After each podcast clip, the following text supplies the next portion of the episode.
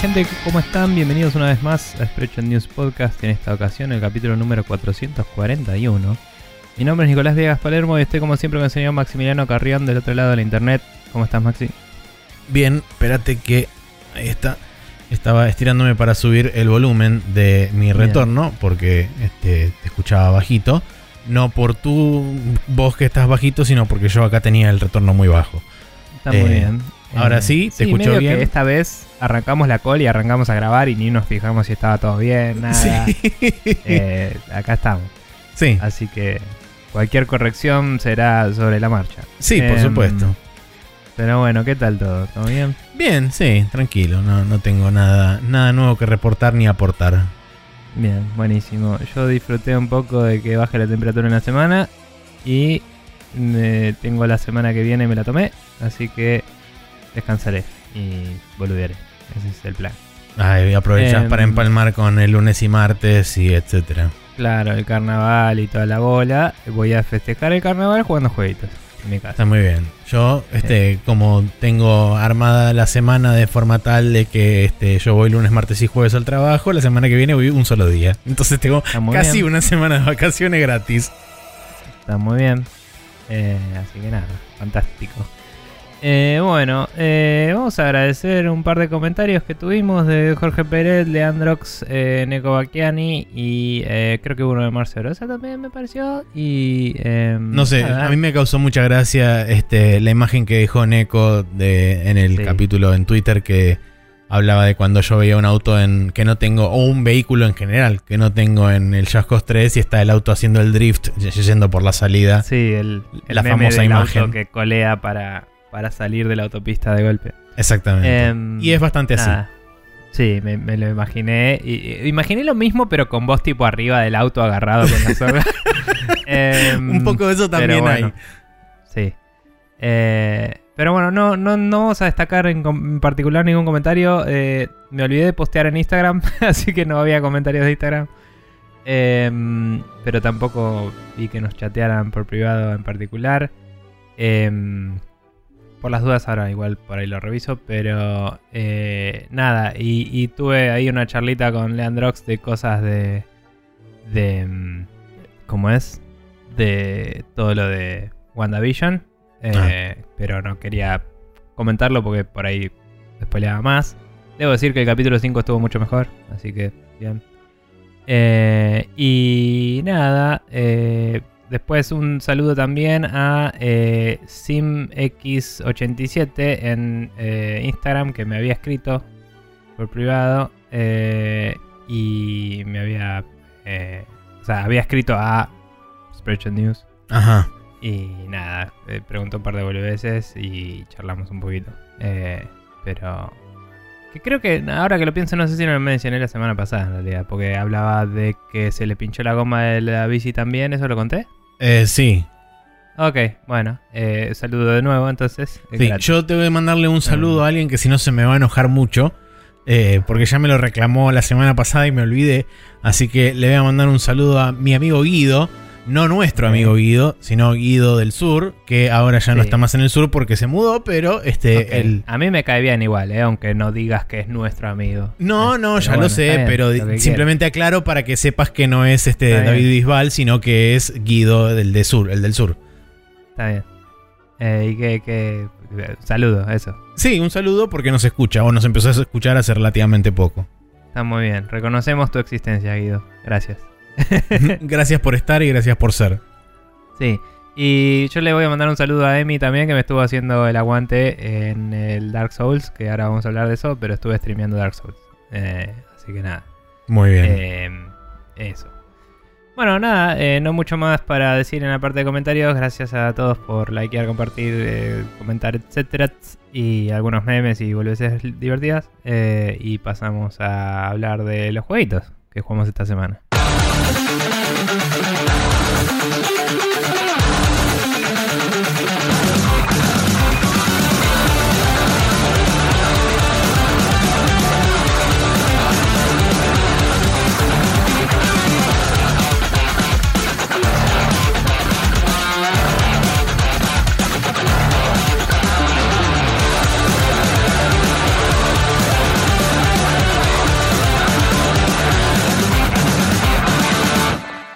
Estamos de vuelta acá en el Now Loading, donde tenemos un par de juegos cada uno para comentar. Eh, reincidentes, todos, supongo, hasta cierto punto.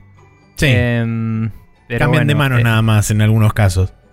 Sí, sí. eh, y, y bueno, acá estamos.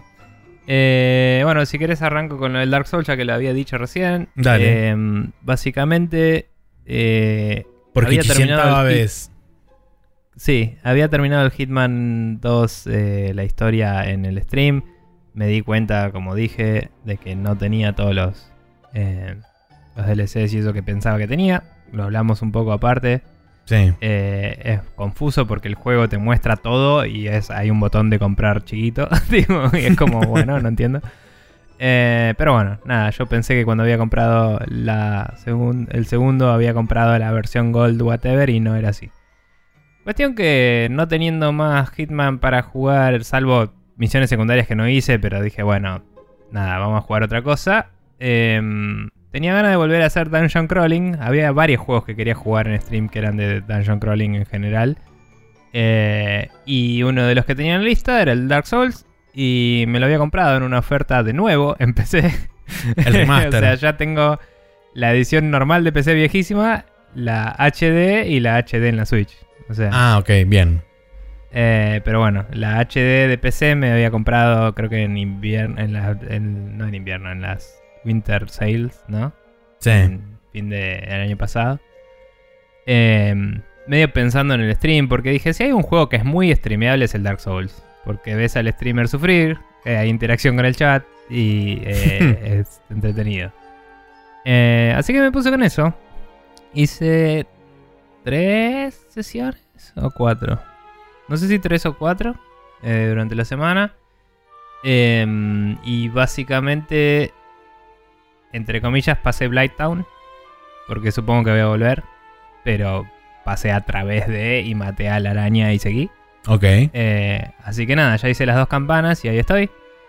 Em, la última parte de Blighttown fue un poco. eh, hubo un, un ida y vuelta con un eh, amigo barra también escucha el podcast a veces y eso que, estaba en el chat que medio que me estaba tirando demasiados tips y le dije, che, para un poco. no me spoileé ese juego tampoco. Todo bien igual. Pero era como, anda para allá, haz esto y es como, pará. No, tipo, cálmate. Eh, Emi me estuvo ayudando bastante también. eh, cuando le consultaba. eh, o alentando, tipo, dale. Y, y después un par de personas más se coparon, estuvo bueno. Eh, pero bueno, nada, yo las últimas veces que había jugado había hecho hasta la primera campana y no mucho más. La vez que más lejos había llegado fue la primera vez que jugué el juego, que había llegado hasta los Butchers, después de matar al... eh, algo Demon, ¿cómo era? El Capra Demon. Sí. Em, y bueno, esta vez pasé el Capra Demon y, y eso a la. Sí, en la ter- segunda o tercera sesión y en la tercera o cuarta, lo que fuere, em, llegué hasta. O sea, hice Blighttown. Eh, o sea, después del Capra fui hasta Blighttown, lo dejé ahí y seguí ahí. Cuestión que volví al Firelink Shrine y estaba muerto el Firekeeper y eh, tengo una Firekeeper Soul y yo iba a usarla recontento y es como, ok. Y porque me había gastado el anterior al pedo, porque no me avivé que era para eso, no me acordaba, no sabía. Eh, y me drop, o sea, tengo para ir en la siguiente sesión, tengo un ítem que invade el mundo de quien mató al Firekeeper, eh, que supongo que es un NPC que liberé que, que se reía como un maniático. Em, y que estaba ahí y no estaba tampoco. Spoiler alert. Eh, y después tengo, si no, para ir el bosque ese que tenés que esquivar al bicho que no tiene cabeza. sí. Que no lo vas a matar ni a palos. Que ahí me mandé una vez con la Switch y vi que podía sobrevivir más o menos en el bosque y era un level mucho más bajo que lo que estoy ahora, así que supongo que puedo ir por ahí. O puedo ir a New Londo, que no tengo idea si es una buena idea o no. Eh, pero el juego me dio la llave de New Londo, que fui ahí desde eh, lo de la Sí. araña. Y su- solo porque yo recordaba ese lugar de alguna vez que me mandé recabeza, sabía que de ahí podía subir y por eso subí. Pero si no, el juego es como que si no te das cuenta de que si das dos metros para la izquierda podés subir, capaz te mandás y exploraste una zona nueva, ¿viste? Entonces supongo que técnicamente estoy en el nivel para hacer eso también. Eh, Y el último lugar al que puedo ir es la puerta que se abre cuando tocas las dos campanas, eh, a la cual me asomé para hablar con el Onion Knight, no estaba. Y eh, me maté un par de veces con los hombres Sí, serpientes, eso fue lo último que hice. Y porque era como, uh, este debe tener un ragdoll recopado. y lo maté y era como, y, y nada, y me mató el otro y fui a tratar de vengarme y me morí de nuevo y dije, bueno, ya está, son las 4 de la mañana. Em, pero nada, la estoy pasando bien. Eh, Blighttown, debo decir que eh, con 60 frames no es tan terrible. Sí. No está bueno. pero, pero, not a good time, but. y, y lo que sí debo decir es que lo que más me jodió de Blighttown no fue Blighttown, sino que Twitch estaba andando para el orto y me distraía. Porque se dropeaba y se reconectaba y yo estaba muy pendiente de eso y cada vez que miraba para otro lado me moría. y, y me hizo perder bastante más de lo que hubiera perdido si no. Y estaba enojado. Y estaba tipo caliente. Cuando se estabilizó, fue más tranquilo y estuvo mejor. Eh, para matar a la araña tuve que hacer summons, fue la primera vez que hice summons.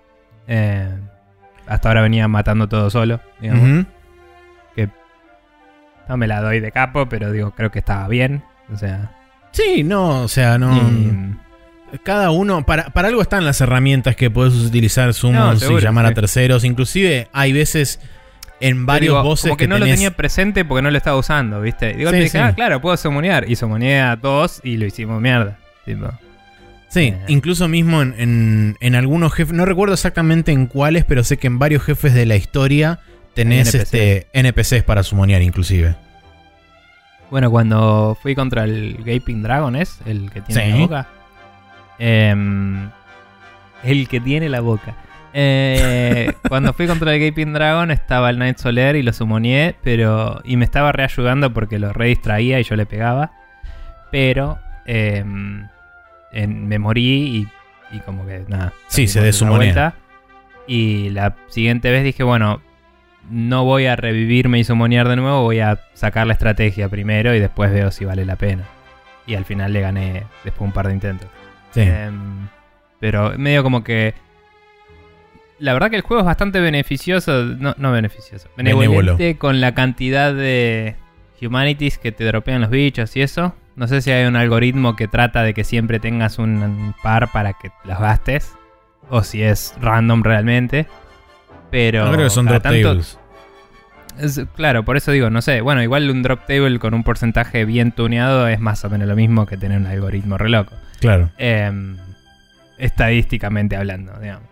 Eh, pero bueno, de cualquier forma, eh, el juego no es que te incentiva a gastar los humanities, pero no me veo penalizado por hacerlo. Entonces, cada vez que veo un, bonfire que digo, bueno, voy a venir más de una vez a este bonfire, Pimby gasto un humanity, le hago Kindle, le subo la cantidad de estos flash que voy a tener y eh, como que es mi nueva base de operaciones hasta que salga de ese lugar.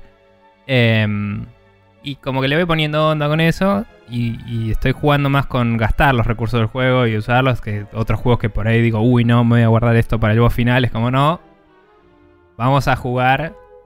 Creo que es la, la cosa que aprendí de Abby de Giant Bomb. Digo, si el juego me dio algo, lo voy a usar. Y es como, está bien.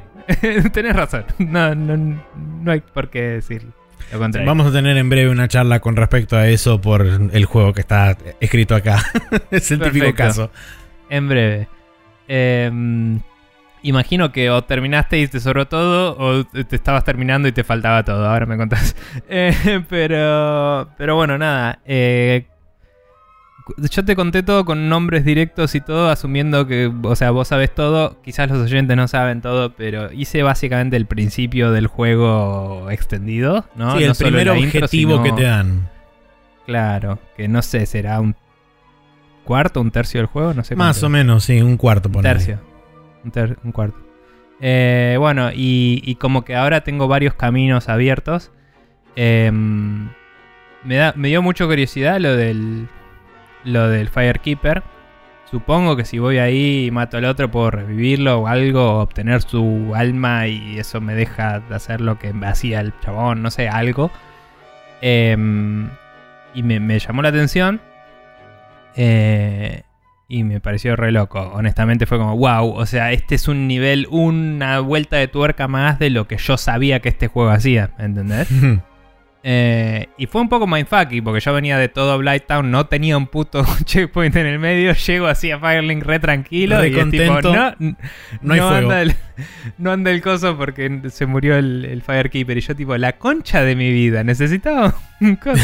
Encima, algo que sí no sé, uno me dijo que por ahí era un bug, no tengo idea. Eh, pero miré así como desde el... Bueno, estoy así mirando para todos lados a ver qué hago, tipo como el meme de... de Sí, de John ¿Cómo se Travolta. llama? Sí. Eh, no, el de John Travolta, el del pibe que está como... Ah, el de Zac Efron, sí. Zac Efron haciendo caras de what. Eh, bueno, miro así y de golpe, ¿viste el, el arco donde si entras había una plataforma y ahí está el pájaro gigante? Sí. Bueno, se abrió eso y está la cara gigante de ese bicho y no podía hacer nada. No era interactuable, no podía hablarle, nada. Que lo vi de lejos sí fue como, antes de ir ahí voy a buscar el otro bonfire y vuelvo. y me fui hasta el bonfire donde está el herrero y mm, volví. Eh, debo decir que asumiendo que lo que mató al Firekeeper fue el chabón que liberé, que es opcional, como todos los chabones que liberás, igual está bien diseñado el juego porque el juego ya te mostró que se abrió la puerta y, y es como vos llegas acá, no puedes hacer nada, pero vos ya sabés que tenés que ir para el otro lado. Entonces decís, bueno, subo a la iglesia, camino y me paro en ese, eh, eh, ¿cómo es? Bonfire. O sea, me parece que está muy bien encaminado todo el juego, cómo te va guiando. Sí, además que tenés ya abiertos los shortcuts y demás, entonces es un Claro, sí, mucho es más un área que ya conoces de memoria para esta altura, todo. El único momento en el que el juego me parece que falló un poquito eh, es al final de Blighttown.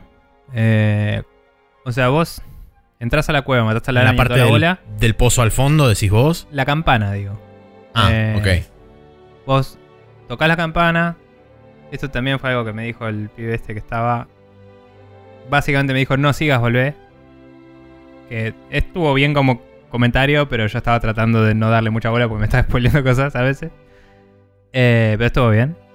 Y como que no Sí, me asumé más. Yo estaba cuando- buscando un, un atajo para volver. Sí, cuando no tocas la segunda campana, eh, te abre la. te abre un cacho de pared donde vas para Demon Ruins, que es un lugar más abajo todavía, sí. Claro. no no tenés una forma volver. fácil de volver desde ahí abajo, es verdad. O sea, el juego mismo te abre la puerta cuando tocas la segunda campana y desde donde estás no hay a la vista una forma de subir. Yo entré por las sewers, que también hay gente que me dice, ah, entraste por las sewers, como diciendo, yo entré por el otro lado cuando jugué. Y el otro lado yo lo vi porque me dijeron, no, es otra cosa, bla, y lo vi y dije, ah, eso sube, es por acá. Entonces volví y usé eso para subir. Y con eso llegué a New London y con eso llegué a, Claro. a- al Firelink Shrine. Pero, porque yo ya lo había visto y tenido en cuenta y sabía que era una salida y volví para atrás, digamos. Me pareció la primera vez que articuló mal el juego, la situación, en que te incita a seguir adelante, pero mientras te está diciendo, che, se abrió esta puerta. Y está dividiendo tu atención directamente en vez de solo proponerte cosas. Sí, ¿Entiende lo que quiero n- decir? sí, sí, sí. No sé, no sé cómo lo, cómo lo habría resuelto yo de otra forma. O sea, sí, quizás ten- habiendo teniendo un shortcut en esa parte. Esperaba un ascensor, honestamente. Claro, bueno, Nada con un ascensor podías resolverlo. Eh, De hecho, cuando bajé, porque abajo de la campana hay otra habitación, hay un disco de metal sí. en el piso que supuse que era un ascensor para abajo y dije, bueno, capaz que va a un lugar que al menos tiene un, un bonfire. Y me paré y no pasó nada. Dije, ok. O sea, se condecía con el diseño que tendría un ascensor Sí. circular del juego. Sí, sobre todo porque ya viste, para ese momento ya viste un par de ascensores circulares donde apretás el botón del medio y eso activa el Sí, ascensor. no sé si circulares, pero vi plataformas que pisás un círculo y pasan cosas. Eh, y tenía forma de acá esto es removible o una tapa o algo. Sí. Eh, y me llamó la atención, nada más. O sea, es como... eh, si me aventuraba más y me moría, igual después de ahí donde, donde respawneaba, subía el ascensor y listo. Pero también tenía como 20.000 almas por acabar de matar a la, a la araña. Me pareció que el juego era el momento de que me tire un shortcut, ¿me entendés? Y no me lo tiró. Eh, eso me llamó Igual, la atención porque el cuando- resto del juego sí lo hace. No recuerdo exactamente el diseño de después de que matás a Quillag, cómo está armado. Vos bajabas por una escalera, encontrabas el- la palanca para tirar este y activabas la campana. O sea, desde el donde está Quilla que la matás, eh, hay una escalera que sube un poquito, hay un arco de piedra, Sí. eh, cruzás el arco y ahí está la campana. O sea, tocas campana. ok, sí. Ahí hay una escalera que baja, que va al círculo este de metal. Que ahí Y- está el, el otro NPC con el que podés hablar. No lo vi. Ah, no, entonces no viste la. Ah, no, ya sé, ya sé, sí. No, no seguí de largo, capaz que está más abajo, no sé. Sí. Eh, y eh, no me acuerdo si en esa parte de abajo o arriba en la campana misma hay una, un- una salida que está llena de más telarañas que va hacia abajo, doblando. Sí. Y ni me asomé porque me dijeron, tipo, volvé, ya fue. Bueno, ahí donde está el disco ese, que vos dijiste Mm. que pensabas que era un ascensor, creo que alguna de las paredes que está por ahí rodeando es una illusory wall y si vos Ah. le pegás, desaparece. Atrás de eso hay un bonfire y Ah, en no ese bonfire hay un NPC con el que puedes hablar y que tiene un este uno de los ¿cómo se llama esto? Eh, ah, no me salen los clanes que en el juego no se llaman clanes, se ah, llaman los Covenant. eso, un covenant. La puta madre, ahora tengo que ir ahí. bueno. eh, Y después si te el por ese- algún de algún día voy a encontrar una Illusory Wall.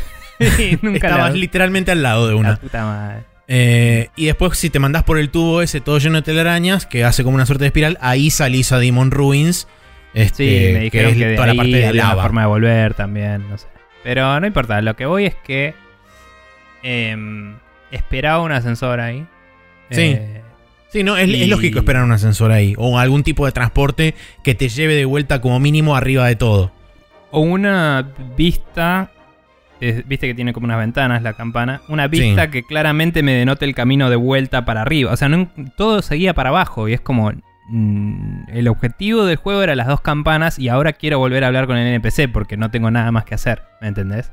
Sí. Sí, sí, sí, Entonces- es, es lógico. Fue la única falla de level design que le encontré al juego. eh, hasta ahora. Em, que me parece una falla. Porque de nuevo, te proponen un objetivo, lo cumplís.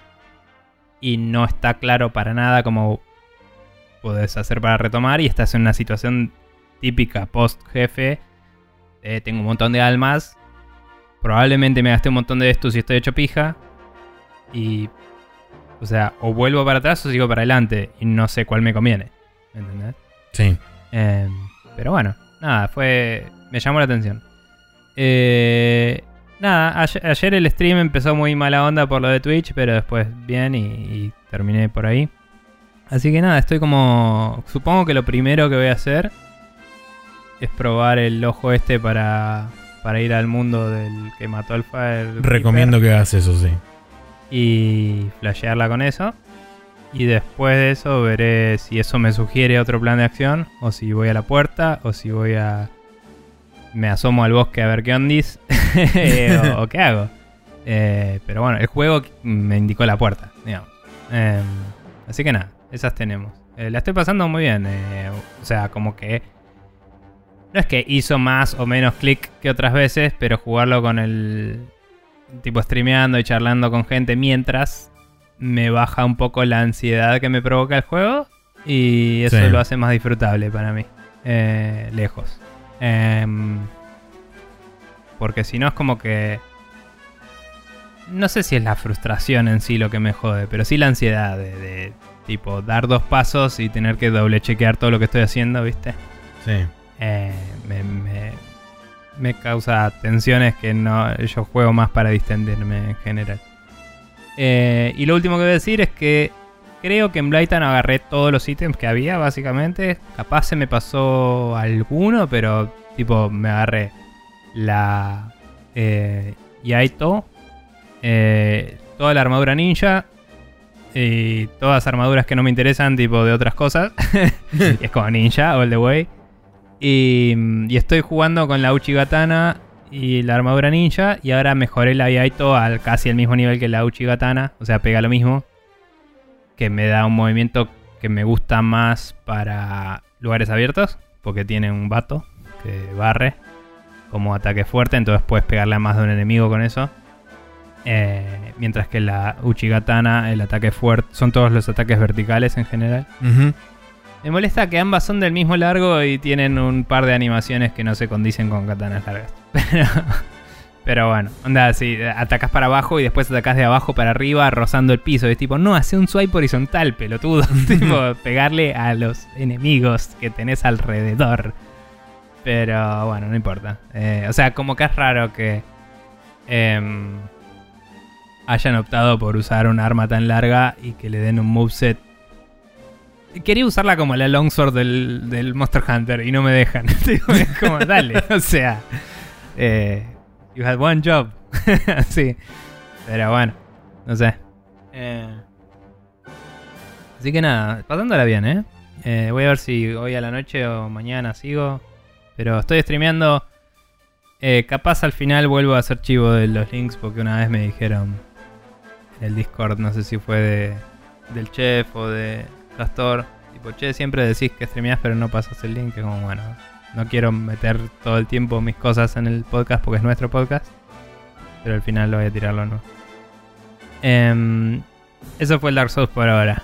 Vos, Bien. eh, contame del Gran Día y todo Bueno, yo terminé el gran día, dije, dije que lo iba a traer cuando lo terminara, este, así que acá está, lo terminé. Y eh, como es el típico caso con los JRPGs, o con la mayoría de los RPGs, eh, uno colecciona ítems y jordea y jordea y jordea y llega al final y se da cuenta de que tiene 800, 900 pociones de esto, 800, 900 pociones del otro.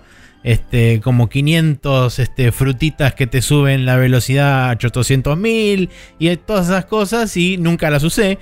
Entonces, debo decir que en este caso eh, aplaudo al juego porque te pone un... Ahora voy a explicar la razón de por qué está esto, pero te pone una, una suerte de cofre justo antes del jefe final donde vos podés acceder a básicamente todo tu inventario. Eh. ¿Por qué puedes acceder a, este, a un cofre? Porque básicamente cada eh, individuo tiene su propio inventario y es un inventario limitado a 12 ítems. Entonces necesitas sí o sí eh, un lugar que está presente en algunos save points del, del mundo y en algunas áreas en particular tenés como box. está el, item box suelto por separado. Entonces ahí tuve básicamente la posibilidad de estoquearme con todas las cosas que necesitaba y fui al jefe final y le tiré con de todo y me chupé todas las pociones y lo hice mierda este, y salí bastante mejor parado. Pero bueno, eh, la razón por la cual eh, a mí no me terminó de cerrar nunca el tema del, del inventario limitado es porque el juego es relativamente generoso con la cantidad de ítems que te tira y además, Y tendrías que eh, haberlo usado más, digamos. sí, eso es verdad, Mm. eh, pero también a la vez hay este, mucho equipamiento que aparece en los distintos pedazos de, de escenario, porque está dividido en eh, dos grandes eh, categorías, digamos, los escenarios del gran día. Tenés lo que ellos llaman fields o zonas de transición, que son lugares abiertos donde te encontrás con enemigos y te encontrás con distintos ítems que pueden ser pociones, equipamiento, etcétera, desperdigados por el mapa. O sea, están, aparecen tirados en el piso. Y vos los podés Sí. agarrar y los podés ir equipando. Eh, y después tenés los dungeons, que son propiamente, justamente, dungeons. eh, donde también están estos ítems, pero por lo general los ítems que aparecen ahí son o tienen alguna especialidad, tipo son el- elementales en algún sentido, o son más fuertes en, en cuanto a potencia que eh, del daño que hacen y qué sé yo. Entonces, eh, digamos que esa es la principal diferencia que hay. Pero los ítems aparecen relativamente seguido. Entonces, no es extraño que eh, a la larga se te termine llenando el inventario de los cuatro personajes. Si es que tenés cuatro, porque el juego también, en base a, a cómo está narrado y en base a la narrativa, ata directamente la cantidad de party members que tenés en cualquier momento determinado del juego. Eh, lo cual no voy a decir que me sorprende porque es mm, bastante un trope de los JRPGs que te sacan y te ponen party members todo el tiempo. Pero eh, en ningún momento del juego tenés más de cuatro personajes. O sea, en ningún momento podés rotar la party. Siempre vas a tener cuatro o menos personajes en, en- en determinado momento. De Mm. hecho, una de las cosas que a mí me gustó mucho fue eh, dos cosas que hacen que están atadas directamente a la narrativa. Eh, cuando primero te sacan dos party members y básicamente te reducen la party de 4 a 2. eh, y estás durante 4 o 5 horas de juego con dos personajes nada más. Hasta que después te presentan a un tercer eventual personaje. Y después de ahí hasta el final te van rotando un cuarto. Y después cerca del final que básicamente te remueven a todos los party members y vos estás solo. Durante más o menos una hora o dos horas de juego. Durante el capítulo 24 y 25 de Evangelion, así. Claro, en tu una, mente, una cosa así. Eh, pero fue, fue muy loco, porque eso sí que no me lo esperaba para nada. Y de hecho, eh, digamos, desde la narrativa, te lo plantean de forma interesante, porque Mm. muy pocas veces he visto que, que hagan eso. Entonces, nada, eso la verdad que me pareció muy positivo. Y una boludez que también me llamó mucho la atención y que también, como muchas de las cosas del juego, están, están atados los sistemas a la narrativa. Eh, hay un- Ujú. uno, de, uno de tus party members, uno de los primeros party members que tenés, que es Sue, que es una nenita de más o menos, no sé, 9, 10, 12 años. Y Justin es el protagonista que tendrá 14 como máximo.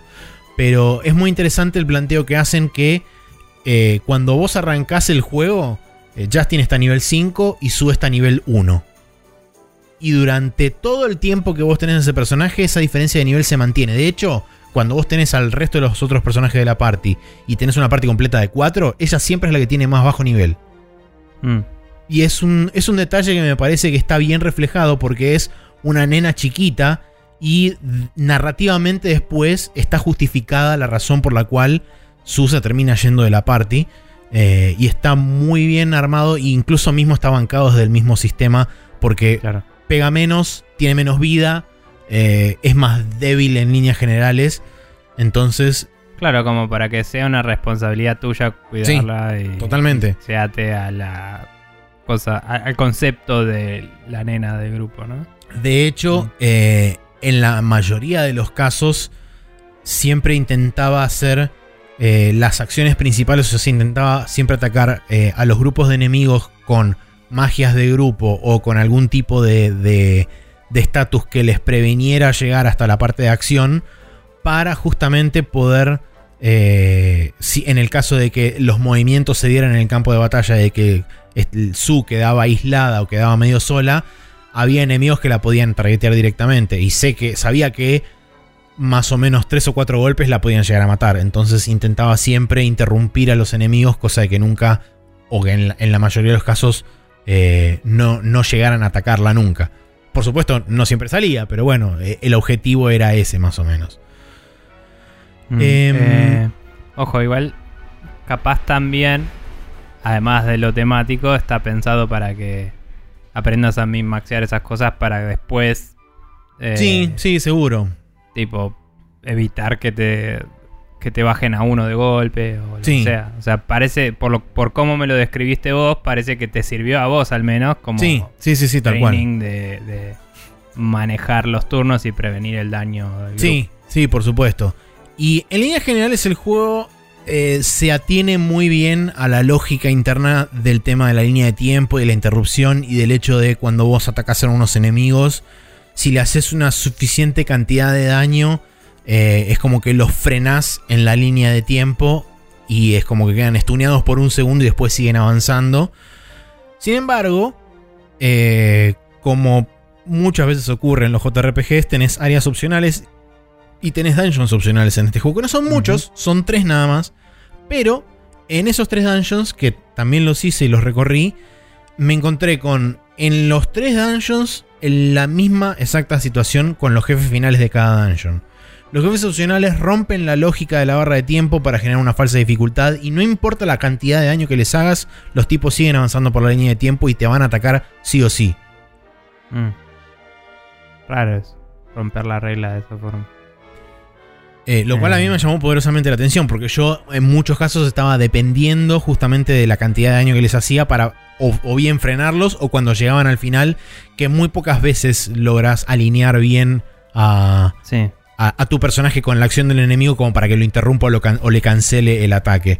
Pero por lo general siempre estás jugando con la parte del wait para cuando vos los atacás, que los frenes un segundo para que tus personajes los sobrepasen y lleguen a la parte de acción antes que ellos. Entonces puedes mantenerlos, no te digo en un eterno wait, porque eventualmente llegan hasta la parte de acción, pero lo podés, los podés este, mantener bastante tiempo en ese intermedio hasta que, bueno, cuando eventualmente ejecutan una acción, sí, por ahí tenés que tomarte un par de turnos curándote y, y lo que sea, pero eh, digamos Claro. que la ventaja usualmente la sacás en, en los primeros, no sé, 3-4 turnos, donde les haces bocha de daño, eh, acumulás DPS y después cuando te atacan ellos finalmente usas una o dos rondas para curarte y volvés a repetir lo mismo. Claro. Pero los jefes opcionales no te dejaban hacer eso, entonces tenía que estar... eh, de hecho, he, entrado en bastantes rondas de la típica de este, te curás o eh, este, revivís a uno de tus personajes, el jefe te ataca, mata a otro, este, revivís a otro personaje y así estás cruzándote de revive y, y morir, revive y morir, revive y morir. Este, y si no lo encaraste bien desde movida, que de hecho en eso me ayudó bastante subir el nivel de las armas, porque cuando vos subís el nivel de cada una de las armas de los personajes van desbloqueando habilidades especiales de cada arma. Y una de las habilidades especiales, una de las últimas habilidades especiales de, de Justin, es básicamente un poder AOE que ataca todo y que hace una cantidad ridícula de daño. eh, y eso básicamente garantiza eh, un stun. Entonces, no paralyze, sino un stun. Donde los enemigos se quedan como choqueados un toque. Y eso inclusive afecta hasta los jefes. Entonces, eh, para el último jefe del, del calabozo opcional tenía esa habilidad y cuando la usé fue como, ah, ok, básicamente necesitas esto para todos los jefes opcionales porque si no es imposible ganarles. Claro.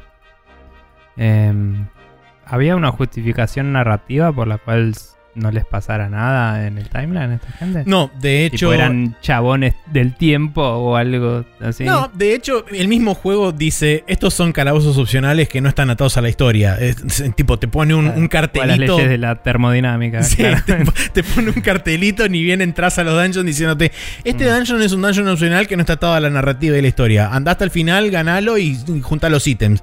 Literal. Eh, por más allá de que te rompa un poco el suspension of disbelief, em, el suspension of disbelief, eh, digo, está bueno la existencia de esos lugares por si venís mainlineando mucho y necesitas grindear para no quedarte en un lugar em, para siempre. A menos que obviamente la dificultad de estos dungeons sea tan alta que no te sirva ni para grindear. No, no, son bastante accesibles. De hecho, yo cuando llegué al primero, eh, me mandé de movida y lo pude hacer hasta el final. El jefe me costó un par de intentos, finalmente lo logré derrotar, pero cuando salí de ahí, básicamente arrasé con los dos o tres dungeons siguientes de la historia. Claro, por eso digo, aprecio la existencia de este tipo de, dungeons en estos juegos. A veces me pregunto si no es una solución a un problema que no debería haber. ¿No? Sí, te, te soy Em. sincero, hasta el momento en que llegué a ese dungeon opcional, no había tenido mayores inconvenientes con ningún enfrentamiento en particular, ni siquiera con los jefes, estaba como bastante bien balanceado. Sí. Por haberme mandado ese dungeon opcional y no haber seguido para adelante, no sé qué hubiera pasado cuando llegaba al próximo jefe. Ni Porque... idea. Pero. O sea, obviamente estamos hablando en hipotéticos porque en tu caso en particular lo hiciste porque te pintó. Sí, Pero muchos de esos juegos incluyen uno. Como hablamos con el Yakuza 7, ¿no? Eh, Yakuza 7 tiene un, momento del juego que es como, bueno, ahora grindea 15 horas. no, grindea 15 un horas rato. ni a palo. Pero grindea, sí, como 15 niveles mínimo para seguir. Y en el momento en el que tenés que grindear porque la historia lo dice, te dan un nuevo lugar para grindear. Y es tipo, tal vez no hacía falta que subas tanto el nivel. o sea, sí, o por ahí podrías haberme dado más experiencia todo este tiempo y balancear distinto el juego, ¿me ¿entendés? seguro. Sí, sí, sí, totalmente. Eh, porque yo entiendo a nivel temática a dónde iban con los enemigos para los cuales tenías que grindear, ¿no? Eran como personajes grosos claro, en sí. la o ficción sea, y, y no podían ser del mismo nivel que el resto del juego. Buenísimo. Te tiene que costar. Buenísimo. También puedes hacer una pelea más secreteada, puedes hacer otras cosas. Sí, tenés alternativas. O sea, Mm. Eh, se nota claramente que fue un tema de no tener todavía quizá del todo entendido y streamlineado Sí, bueno, el Eso diseño. era Es Yakuza. otro juego. Eso era Yakuza. Este juego tiene este dungeon. El, el Chrono Trigger en general es el mejor ejemplo de RPG para todo. Y Casi Yo no que no tiene- que tuviera. Que tuviera tiene al final side quest y todas son narrativamente interesantes. O sea, al final del juego es como si querés grindear para el malo final, sí, la forma de grindear es resolver los arcos argumentales de cada uno de los personajes. Y es sí, como, es verdad. usted, señor, sabe lo que es un buen videojuego y lo hace. Bien. Eh, le da la mano. Y nada, es como la moraleja Maxi es que Chrono Trigger. Eh, eso. Y lo último que voy a decir al respecto es que me parece que pecan un poco de no darle demasiada bola a los antagonistas del juego hasta el último prácticamente tercio del juego donde te hacen una suerte de mega exposición de una cosa tras de la otra ni bien vas terminando o un dungeon o una sección, lo que sea, es como terminas un dungeon, cinemática, terminas una sección, cinemática, terminas un coso, Mm. cinemática, te cortan con un evento, cinemática y es como Podrías haberlo hecho antes todo esto. Hay una. Au. Hay, hay como un problema de los. eh, los arquetipos y los eh, tropos y las cosas Sí. que usan los RPG japoneses. Que por ahí vienen directo de Dungeons and Dragons, si lo pensás, ¿no? Puede ser. Pero es como.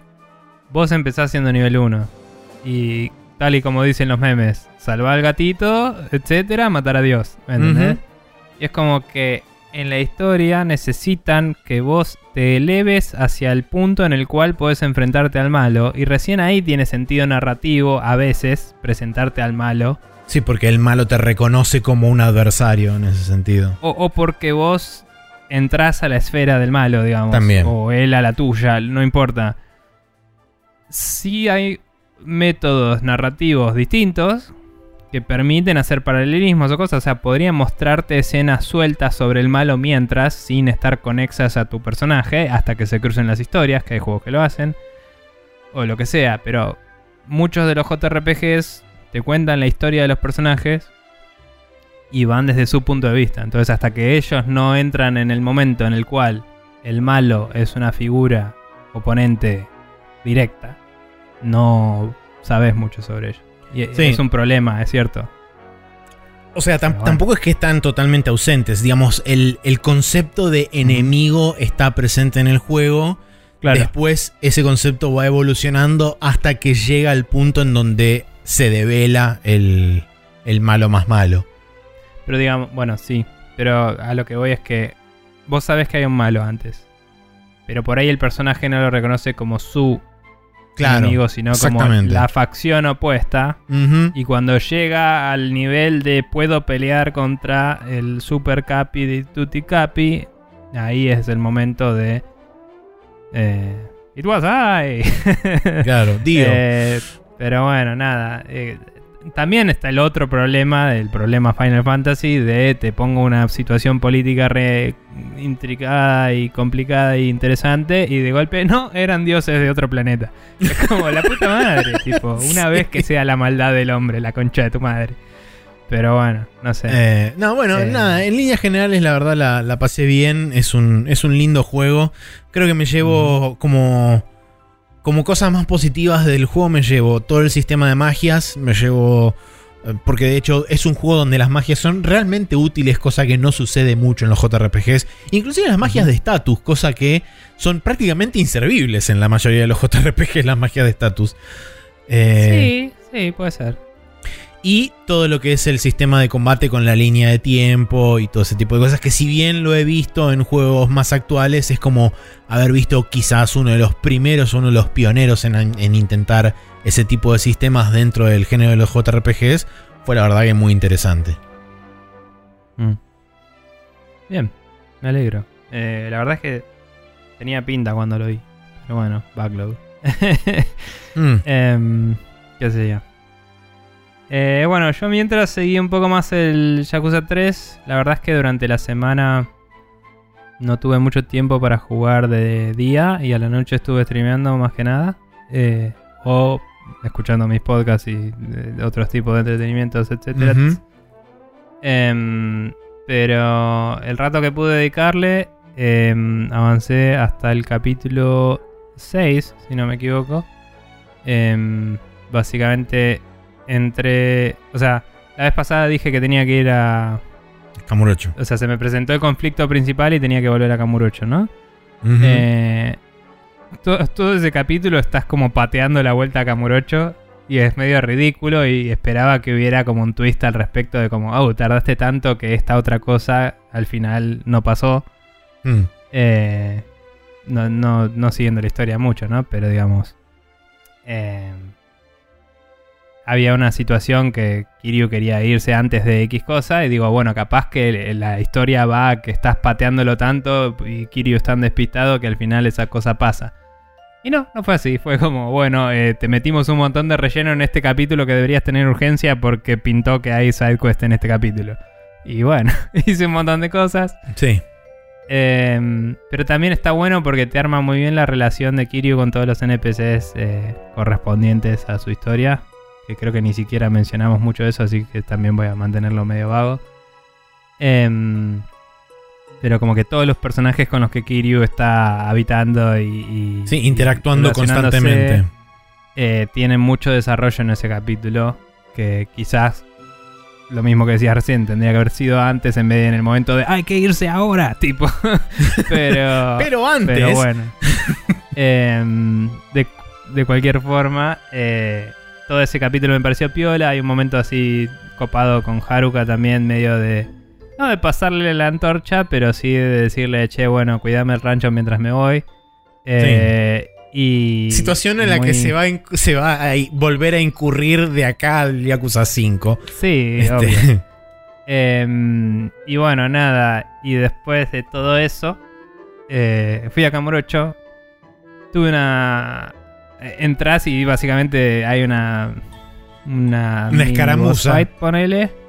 Em, que fue medio tediosa porque es uno de esos enemigos que no tienen mecánicas interesantes, pero tienen barra de vida muy grande. mm, Eh, y fue medio tedioso y el juego este, como los viejos Yakuza, no te deja grabar en cualquier lado. Y lo tenía casi muerto al chabón.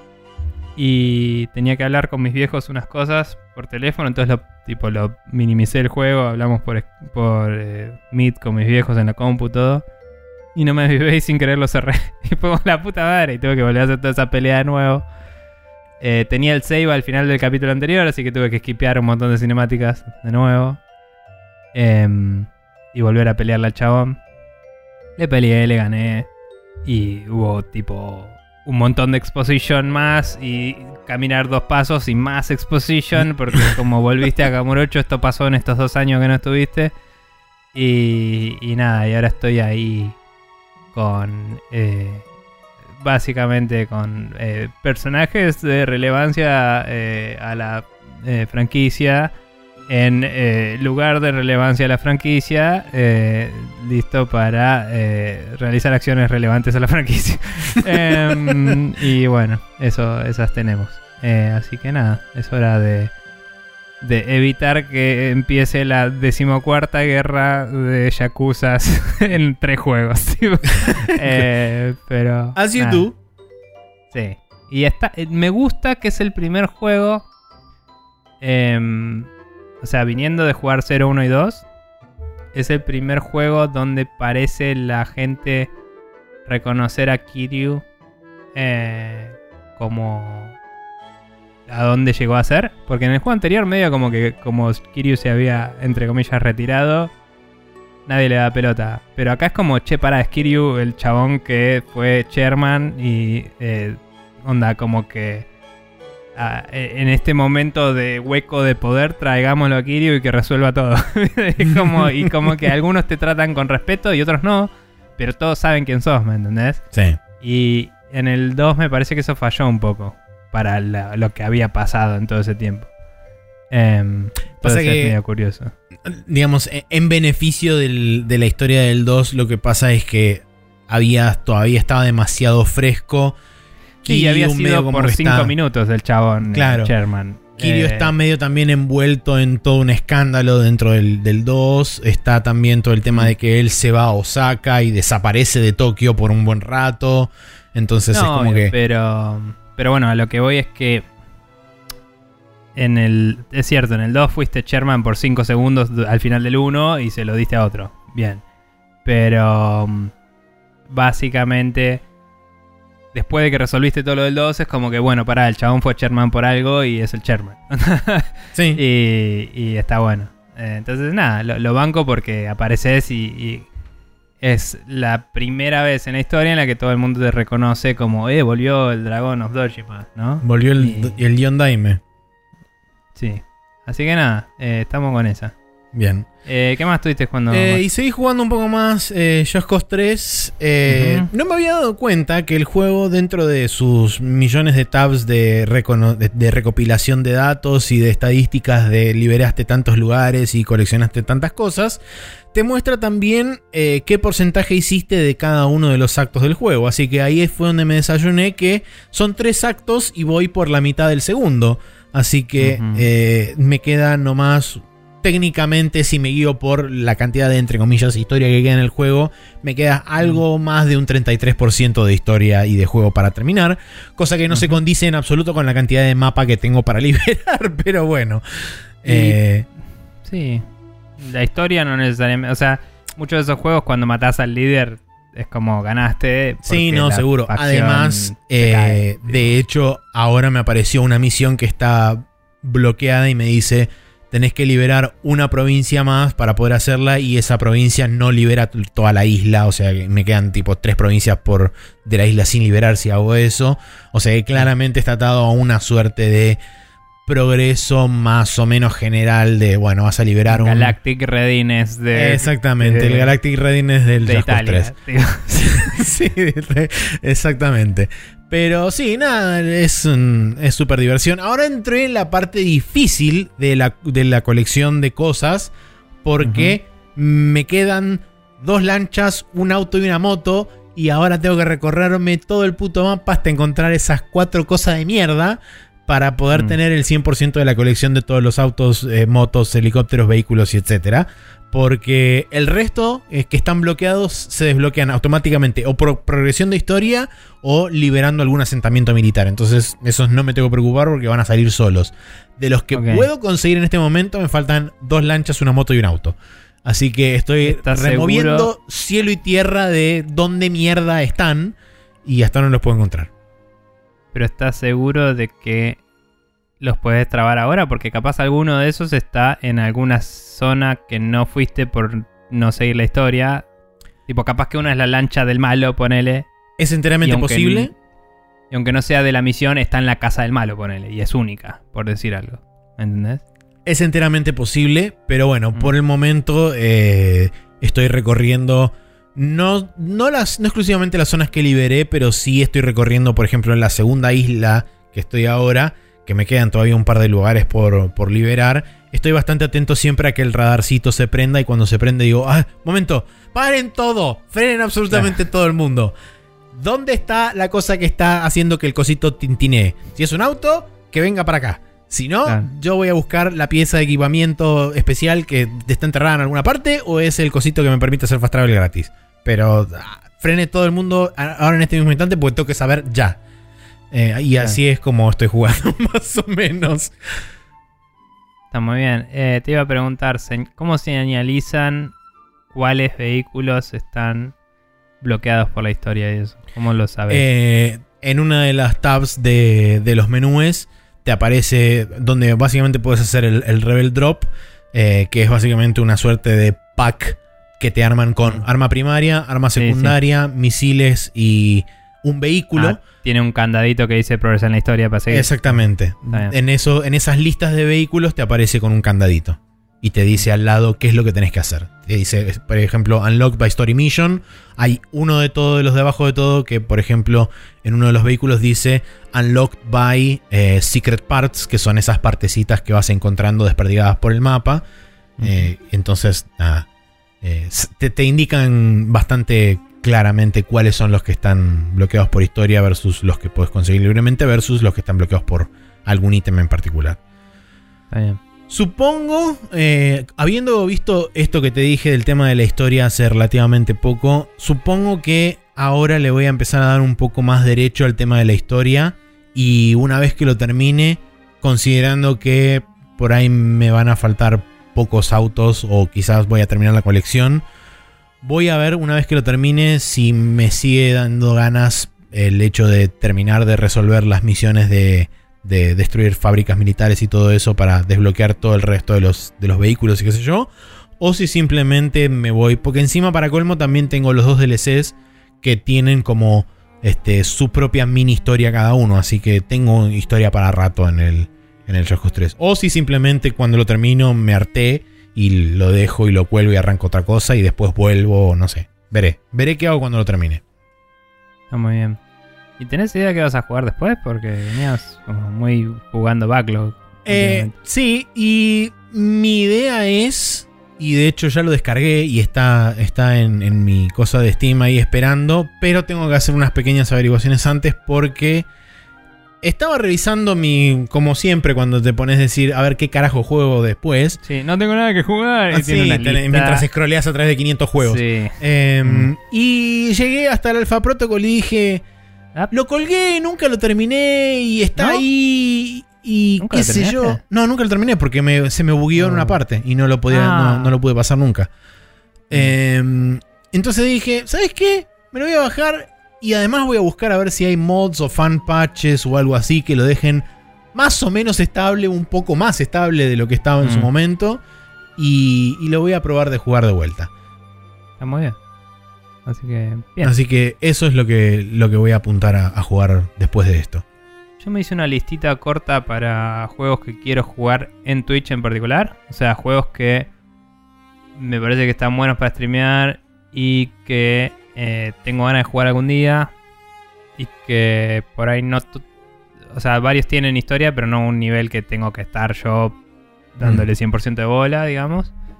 Eh, que son juegos que en general solo no me nacen mucho jugar. Y digo, ah, bueno, podría jugar mientras hablo con gente o lo que sea. Eh, cuando no lo hago en el stream, a veces lo estoy haciendo escuchando podcast mientras. Pero bueno. Y nada, y me hice, me hice una listita corta que, por ejemplo, tiene el Age of Mythologies, que tengo ganas de volver a jugar entero. Eh, Está muy bien. Con ese soundtrack increíble. El Binary Domain, que nunca lo jugué, que ese sí tiene una historia todo, pero es medio acción pochoclo a pleno. Eh, el Vanquish, que nunca lo terminé. Eh, el Demon X Máquina, que lo colgué apenas lo empecé. Eh, el Hellblade, que nunca lo jugué. El Senua Sacrifice. Después, no sé, juegos medio retro, cosas así. El Battle Chasers, que lo colgué. Eh, el Icaruga me gustaría jugar, pero ese no puedo chatearme mucho mientras. Y no. Eh, no sé, algunos juegos viejos más. Dishonored y jugar así a hacer boludeces y romper el juego un poco. Sí. Eh, y algunos Metroidvanias. Y... Sí, mi, Tengo mi- ganas de jugar el, el juego de Blade Runner. Ese. eh, la, la aventura de Westwood. Sí, ese tengo ganas de jugarlo. Y capaz, si te interesa, porque no te gustan las aventuras gráficas, pero sí Blade Runner. eh, no sé, capaz te puedes eh, sumar tipo por Discord y lo streameo mientras y vamos jugando entre Sí. comillas juntos, ponele. Puede ser interesante. Sí, puede funcionar. Eh, sí, no, mi idea es, bueno, como dije, con el Alpha Protocol, ver si puedo terminarlo antes de la salida del, del Museo de Persona. Y Mm. probablemente arranque cuando salga el Museo de Persona, que sale creo que el 25, 24 de febrero, una cosa así. Eh, y después ¿El que de salió? eso, lo Sí. próximo inmediatamente este, interesante y relevante que sale este Es año Nier. es el Nier en abril. Mm. Em, ¿Qué te iba a decir? Eh, eh, ayer salió el Mario 3D World para Switch y lo compré. No lo probé todavía. Pero tenía ganas de volver a jugar ese juego y pasar. Sí, Y me ese interesa. probablemente- No me Mm. interesa 4 mil pesos. Qué bueno porque sale 6.000 con impuestos. Claro, por eso. Pero sí. Em, nada, el... ese por ahí es otro que podría streamear, pero tengo que cablear todo y me da un poco más de paja. ¿Por qué? No sé, porque está todos los cables acá y es cuestión de traer la Switch acá y listo. Pero me da paja igual. Em, De hecho, serían menos cables que los que tengo ahora mismo, que están conectados a una NES. Pero bueno. Bueno, nada, anécdotas. Eh, producción en vivo, sí. Sí, cosas. Eh, pero whatever. Eh, no, porque me intrigaba en serio que, que- o sea, tanto que voy a jugar yo después como que vas a jugar vos después, porque es como que, o sea, yo estoy con el Yakuza, ¿no? Pero es como que no hay ningún nuevo release. Son todos No. releases de cosas que ya habían salido que técnicamente si yo quería podía buscar y jugar en alguna u otra forma y estoy siendo condicionado por el hecho de que ahora es más conveniente para jugarlo de nuevo ahora. ¿Me entendés? En- O jugarlo por primera vez ahora en vez de en otro momento. Te digo, los. Yakuza los podría haber jugado después o antes. El Nier eh, hubiera sido una patada en los huevos, pero podría haberlo conseguido y jugado. Eh, y el Mario, bueno, estaba más complicado. pero, pero digo, lo jugué ya y es como que lo quiero volver a jugar. Eh, entonces, en realidad, no es que tengo un juego que digo, uy, mañana sale este juego y le voy a dar. Pero, nada. Eh, me llamaba la atención porque te veía medio en la misma situación. Sí, sí, estoy en estaba en una situación similar. Pero bueno, eh, Mm. por el, el- a, digamos, a la mayor inmediato, el mayor inmediato corto plazo ese es el plan. Eh, Mm. Después de Nier, no sé, veremos qué pasa. Yo estoy Eh. medio en la misma, ¿eh? Pero bueno. Em, bien. Esta semana estuviste jugando al Just Cause 3 en PC. Está para Xbox y PlayStation 4 también. Eh, estuviste jugando a Grandia 1 HD Remaster, que está para Switch y, Play- y PC. ¿No está para PlayStation también? Eh, perdón, sí, está para Play 4, pero de hecho también está para 12 millones de cosas más, así que anoté eso. Pero sí, está para... Ok, eh, igual hablaba del remaster en particular. ah, sí, no, el remaster está para Play 4 también. Ok. Eh, después yo estuve jugando al Yakuza 3 eh, remasterizado, que está para PC. el original estaba en Play 3 y también está el remaster en Play 4 y Xbox. Y el Dark Souls. Remaster estoy también. jugando el remaster, que lo estoy jugando en PC. Está para Play 3, Play 4, Xbox y Switch, que no sé por qué no lo anoté. Y nada, en la PC es otra cosa comparado con jugar la versión original que salió, que era una verga. Así que nada, interesante. Es, es loco jugar un Dark Souls, un Souls en 60 frames para mí. Es una experiencia nueva directamente. Pero bueno, sí vi el otro día un GIF del Dark Souls 3 y era como, wow, cuánto mejor se ve esto. Porque para mí, en mi cabeza, los Souls se ven como el Demon Souls. El, claro, sí. Em, pero bueno, supongo que el Demon Souls nuevo también es impresionante, así que whatever. Eh, bien, esos son los juegos que estuvimos jugando esta semana. Vamos a pasar a hablar de las noticias de la semana en el Rapid Fire.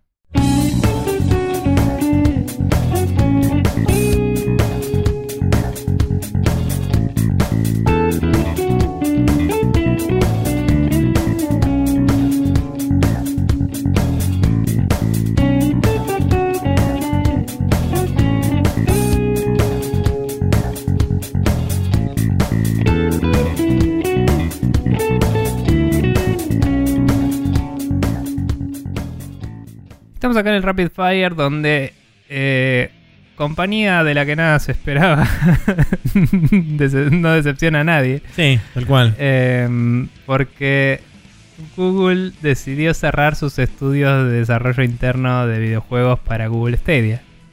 Así es. Eh, literalmente para sorpresa de nadie. O sea, quizás la fecha puede sorprender a algunos. Pero todos esperábamos que esto pase en algún momento. Eh, unos 150 eh, empleados van a ser afectados por esta decisión. Google promete que les va a ofrecer otras posiciones dentro de su compañía, la cual no desarrolla videojuegos y toda esta gente estaba ahí contratada para desarrollar videojuegos. Así que me parece una... eh, una especie de, no te digo promesa, pero como un mensaje medio vacío. El, ah, pero les Sí. conseguimos laburo. Es como si, bueno, esta gente la contrataste para hacer algo que no vas a hacer más. Y es una mierda de actitud eso. Eh, el la idea de Google, entre comillas, es cambiar su enfoque a atraer talento de third parties para hacer juegos para su plataforma. Pero nada, el problema principal de Stadia eh, siempre fue... Fueron dos. Uno, cuánto, cuánta bola le dio Google al desarrollo interno, que era cero, claramente. Hay varias declaraciones al respecto y por eso está sucediendo esto. Y por otro lado, cuántos third party iban a hacer cosas que aprovecharan la plataforma. Y la respuesta es cero. Todos están haciendo el mismo juego para Stadia que para otras plataformas. Entonces es. Stadia no tiene nada para ofrecer. A pesar de que la promesa inicial cuando hablamos muy escépticamente de todo eso, yo destaqué, por ejemplo, personalmente, las cosas que mencionaban como casos de uso. Y no hay nada que haga esos casos de uso. O sea, poder tener mil personas jugando el mismo multiplayer y que no haya ningún problema, sería técnicamente posible. No hay ningún juego que lo haga. Eh, poder tener picture in picture de n cantidades de jugadores a la vez. Hay un juego que lo hace más o menos, que es el Rainbow Six, creo. No, era uno de, de Tom Clancy, no de me acuerdo Ubisoft, cuál. sí. Y mm, el Wildlands o el otro, eh, no me acuerdo. Eh, Sí, el, el Wildlands el- creo que era. Sí. eh, no, el siguiente, que no me sale, el que tiene al chabón este de Punisher, lo que es con el perrito. Ah, sí. Eh, un Sí. Ghost Recon. Ghost Recon, eso, no me salía, el último Ghost Recon. Eh, pero bueno, ese lo hace más o menos y sorpresa, sorpresa, el SWAT 4 lo hacía en 2006. O sea, nada, no, no, le- no lograste una mierda. Eh, y como que, eh, no, porque puedes ver un video de YouTube y apretar un botón y seguir el juego desde ahí. Jamás lo implementaron en ningún caso. Entonces, no están aprovechando la plataforma para nada. Eh, discusiones interesantes que he visto de medios como Giant Bomb y eso sugieren que los casos de uso más ideales para un servicio así son acá tenés el demo del juego. Y si Google convierte Stadia, eh, eh, a Stadia en eso, podría tener algo interesante para la industria. Pero que es similar a cómo funciona un sistema eh, privado que están Perdón. utilizando muchos developers y muchos publishers Sí. para entregar previews a eh, los diferentes este, medios. No me acuerdo cómo se llama, no sé si es Parsec Eh. o Polar o algo por el eh, estilo. Creo que era Parsec, ¿eh? Sí, sí. Bueno, Me parece que era Parsec. este Em. es un sistema de, de streaming de, de video eh, donde básicamente vos podés este, jugar una sección determinada que va, ellos determinan Sí, de Parsec. principio a fin. Ok, bien. Y vos como, eh, como agente externo podés revisar eh, esa demo y creo que te, te pasan un link con vencimiento, o sea que una vez que pasado el plazo que ellos te dieron, el link se caduca y no, no lo puedes usar más. Entonces me parece que como, como una herramienta en ese estatus, pero quizás más pública para que el público general pueda acceder a demos de juegos o pueda acceder a segmentos de juegos para que les permita probar el juego por lo menos un rato para ver si es una compra que quieren hacer. eh, me parece que es en ese, en ese segmento quizás sí puedo ver que tenga un relativo éxito. Eh, no sé después con el tema de atraer eh, third parties a desarrollar para, para Google. No. No la veo esa. Lo veo, lo veo muy difícil por el simple hecho de que ni siquiera Google mismo le tiene confianza al, al- a la plataforma. Lo está demostrando con esto. O sea, está claro. Y de la misma forma también que en- durante esta semana o la anterior salió la noticia de que Amazon también estaba en una situación similar. Porque de todos los proyectos que presentó hay uno solo en desarrollo. Y ese uno y ese único en desarrollo está este, más en development hell que en otro lado. Eh, y entonces es tipo, caramba, resulta que eh, hacer videojuegos era difícil. ¿Quién lo hubiera dicho? Eh, Sí, em, digamos que atraer el talento third party lo veo en ciertos sentidos como, bueno, te pago mucho para que estés en mi plataforma y le implementes una feature, pero nunca van a llegar al caso de uso de los mil jugadores en un juego y todo eso si no lo hacen esos si no lo hacen ellos mismos, porque Sí, no es solvente para ninguna empresa hacer eso. A menos que logren contratar, o sea, literalmente hacer un contrato de desarrollarme este juego, ¿no? A un estudio mediano que necesite la guita y que le sirva el, el, el fuzz de ser el único que hizo eso, ¿me entendés? Ponele el caso de IO haciendo el juego de James Bond. Una empresa tipo IO que le diga, che, haceme un juego. O sea, no, no de lo, el tipo de juegos que hace IO, pero digo, de ese tamaño de empresa decirle, che, haceme un juego con mi tecnología que haga esto, eh, podría ser que cause un revuelo importante. Eh, capaz alguien, alguna otra empresa mediana que haya hecho un... em, ¿Cómo se llaman estos juegos que caen 100 chabones en una isla? Sí, un Battle Royale. un Battle Royale. Bueno, haceme un Battle Royale de a mil, ¿me entendés? Eh, obviamente no vas a decirle a PUBG, a la empresa de PUBG, porque ya tienen toda la guita. Pero vas y Además se de que de alguien que haya hecho. Claro, pero vas y se lo decís a alguien que haya hecho uno más chiquito. Y capaz que lo- le pagás un toco de guita y hacen algo ahí, ¿me entendés? Em, pero si no es eso, no veo nada que dé la. mm, Ni siquiera diría promesa, pero la premisa que ellos dieron, digamos. Sí, Em, no recuerdo a, a este momento, porque bueno, eh, es tan simple como el hecho de no hay demasiadas noticias, no tiene demasiada relevancia y no me ocupa tampoco eh, el hecho de querer informarme al respecto, pero sé que habían lanzado, o sea, sé que eh, Stadia está disponible, digamos, en capacidad oficial, el lanzamiento está en versión, entre comillas, 1.0 teóricamente, y sé Mm. que había algunos features que ya estaban disponibles pero no sé exactamente cuáles son, ni la disponibilidad de esos features, ni siquiera el alcance del servicio de Google Stadia como servicio. O sea, Es eh, que el problema que hay principal es que fuera de si están o no esas cosas disponibles, ni siquiera la gente sabe qué tan disponible está Stadia, porque hoy no lo puedes instalar en un Chromecast normal. Tenés que tener un Chromecast de Stadia, no hicieron nunca la versión para un Chromecast normal que habían dicho que iban a hacer, ujú, y eh, específicamente en el siguiente Chromecast que salió, que salió una nueva versión física, tipo este es nuestro nuevo Chromecast, ese específicamente no soporta Stadia y es tipo me estás jodiendo. O sea, no, no tiene sentido. Sí, además de que, como dije, no sabes en qué parte, en qué territorios del mundo está soportado el servicio de Stadia. Claro. Em, pero digamos, la promesa de si tenés una cuenta de Google podés jugar, no existe tampoco, porque no, No. en cualquier device podés. Mientras Exactamente. que no hay una razón real. Y este mismo año habían anunciado que iban a incorporarlo en algunas televisiones, habían dicho. No sé si eran de Samsung, de quién. Eh, lo escuché esto en el, en el Giant Bizcast. Y es como, chabón, y, y- Ok, lo vas a meter ahí y capaz que dos personas lo pueden probar. Pero eh, a nivel interés de la industria a nadie le importa, evidentemente. Si acabaste de cagarte en todo. Em, nada, malísimo, malísimo por esas 150 personas. eh, y horrible el manejo de Google tipo se nota que es una corporación gigante que quiere meter la mano y sacar un cacho de la torta y no tiene un plan. Y eso es feo y, y es algo que la gente de este rubro en particular sabe identificar y juzgar y segregar y les va a costar mucho dar vuelta a eso si les interesa de verdad eh, en algún estrato, digamos. Así que nada. Bien. Bueno, Bien.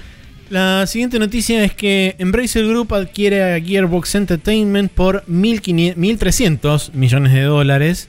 Eh, en este, estos 1.300 millones de dólares están divididos en varios segmentos entre plata, bonos, acciones y cosas, pero el, el- el cumulativo total es de 1.300 millones.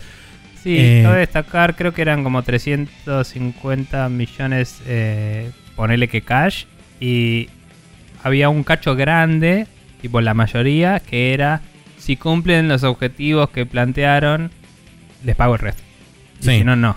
Eh, es- ahí es están, es- por eso está dividido en esos 300, son 366, Mm. eh, 363 millones en cash, 175 millones en una en un tipo de acción específica del grupo Embracer y otros 360 millones que están atados a performance y que se van a entregar en forma de más acciones de Embracer. O sea que es una suerte de intercambio de acciones, pero ese último cacho está atado directamente a si cumplen, como decías, con objetivos que se plantearon y demás. Notable también es el hecho de que 2K salió a, a- a comunicar oficialmente que todavía ellos mantienen los derechos de publicación y distribución de la franquicia de Borderlands y de todos los proyectos que están actualmente en desarrollo bajo esa franquicia. O sea que de una forma u otra están confirmando que hay más juegos de Borderlands en desarrollo dentro de Gearbox. Eh, Sí. De una forma u otra. O quizás sea DLC, quizás sea contenido para el juego, no sé. O quizás sea un juego futuro, no lo sabemos. Pero bueno, eh, Gearbox se une a THQ Nordic, se une a Saber Interactive, se une a Deep Silver y a toda esa gran maraña de cosas. Y despacio, Embracer Group, que eh, antes del cambio de nombre era THQ Nordic también, pero para hacer una diferencia entre un grupo, vamos a decir, inversor y el publisher propiamente dicho, decidieron cambiarle el nombre a uno. Eh, se está transformando en, yo diría, el, el cuarto grande de a poco. Y porque tenés, ahora tenés a Ubisoft, Activision, EA. eh, ¿Hay alguno más? Eh, bueno, Take Two.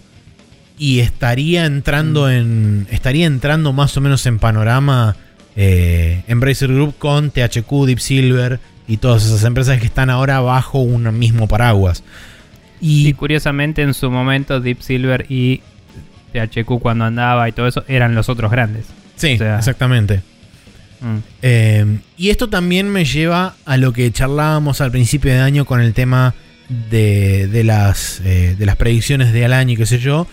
No lo Mm. considero cumplido porque Gearbox todavía no, no, no es del tamaño de lo que yo considero un publisher grande, pero estamos viendo que después de la compra de Microsoft a Zenimax se están empezando a dar este tipo de adquisiciones y de consolidaciones de grupos medianos a grupos semigrandes consolidándose debajo de otros grupos medianos o semigrandes, armando grupos cada vez más grandes y segmentándose.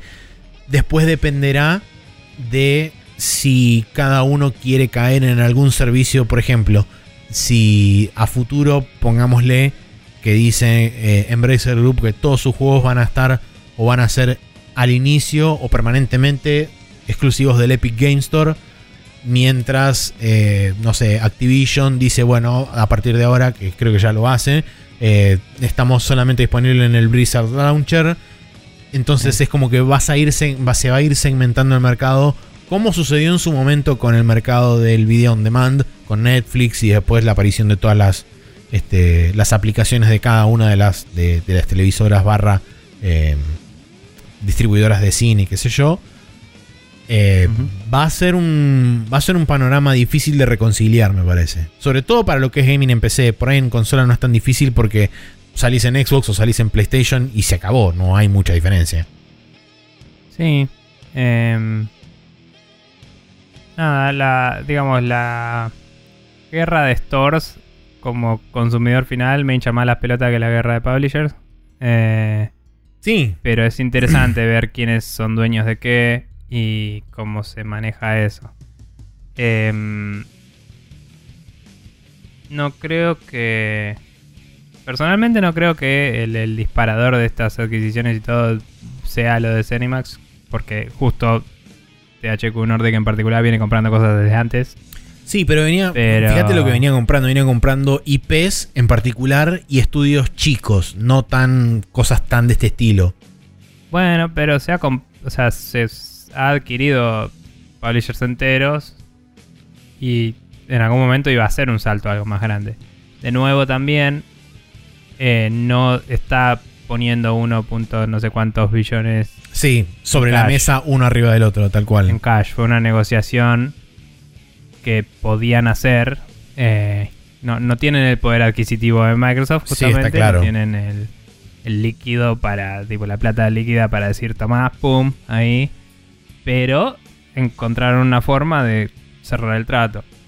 Em, pero digo, también, mientras tanto, Tencent hacía movidas multimillonarias también. O sea, Sí, digo, no, esto vale. viene de antes, me, me parece, y casi que lo calificaría distinto en que Microsoft es una productora de consolas y hardware.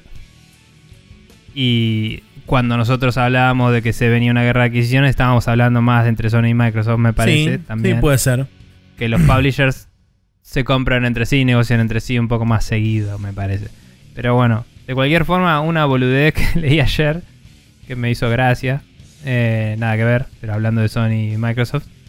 Había un titular que eh, estaba en gamesindustry.biz y me puso el primer strike para Games Industry como, che, para, que es este titular tendencioso de cualquiera.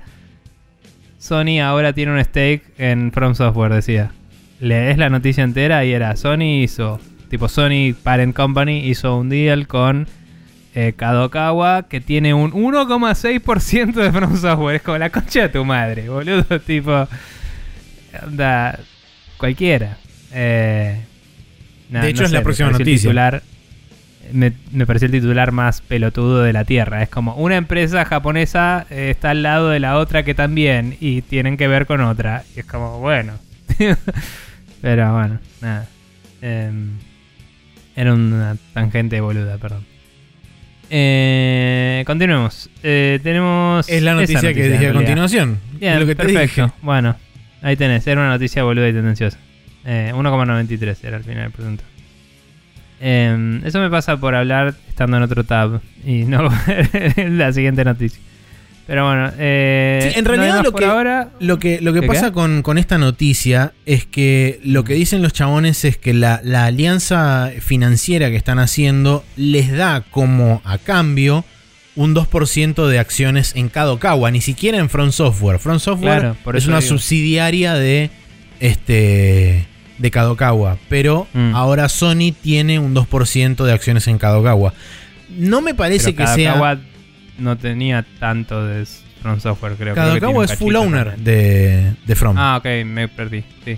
Eh, lo que pasa con, con esto es que me parece que esto puede llevar potencialmente a futuro a que Sony compre cada vez más acciones de Kadokawa y termine quedándose con Kadokawa como parte de su eh, como parte de su de su estructura, o sea que eventualmente termine comiéndose a Kadokawa, lo cual haría que Front Software pase a formar como una suerte de estudio interno.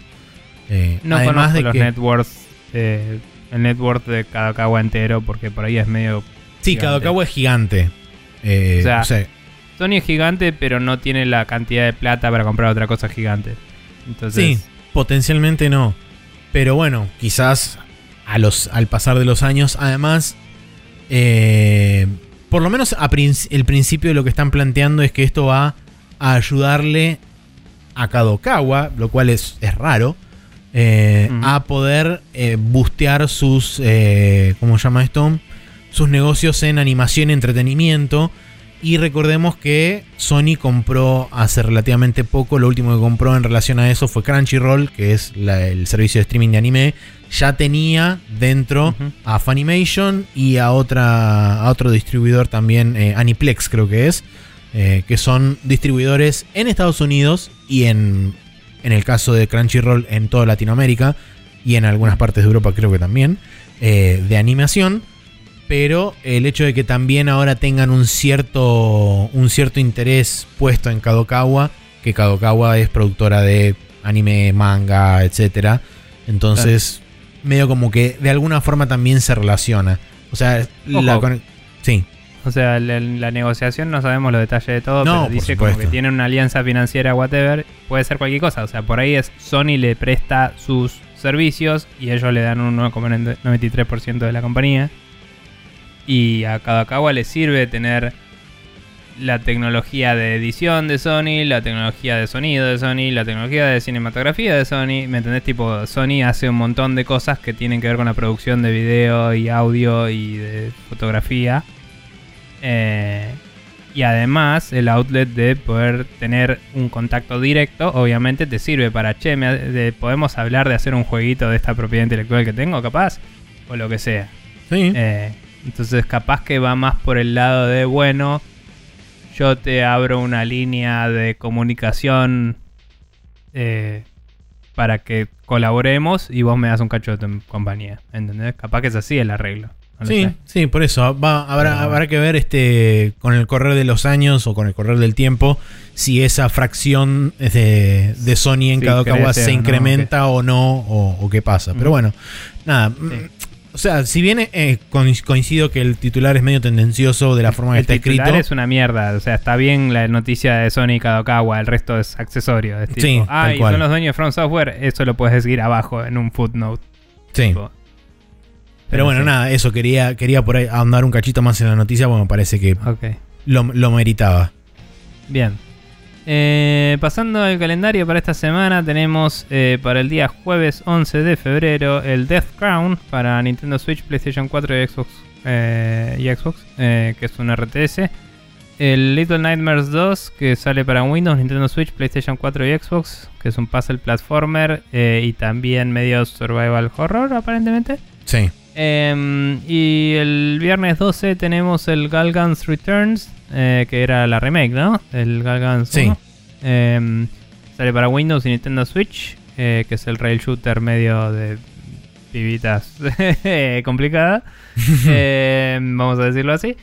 Y el Super Mario 3D World eh, ya salió. ¿No? Sale el viernes. Mm, sí. Bueno, yeah. Bueno, Super Mario 3D World más Bowser's Fury para Nintendo Switch.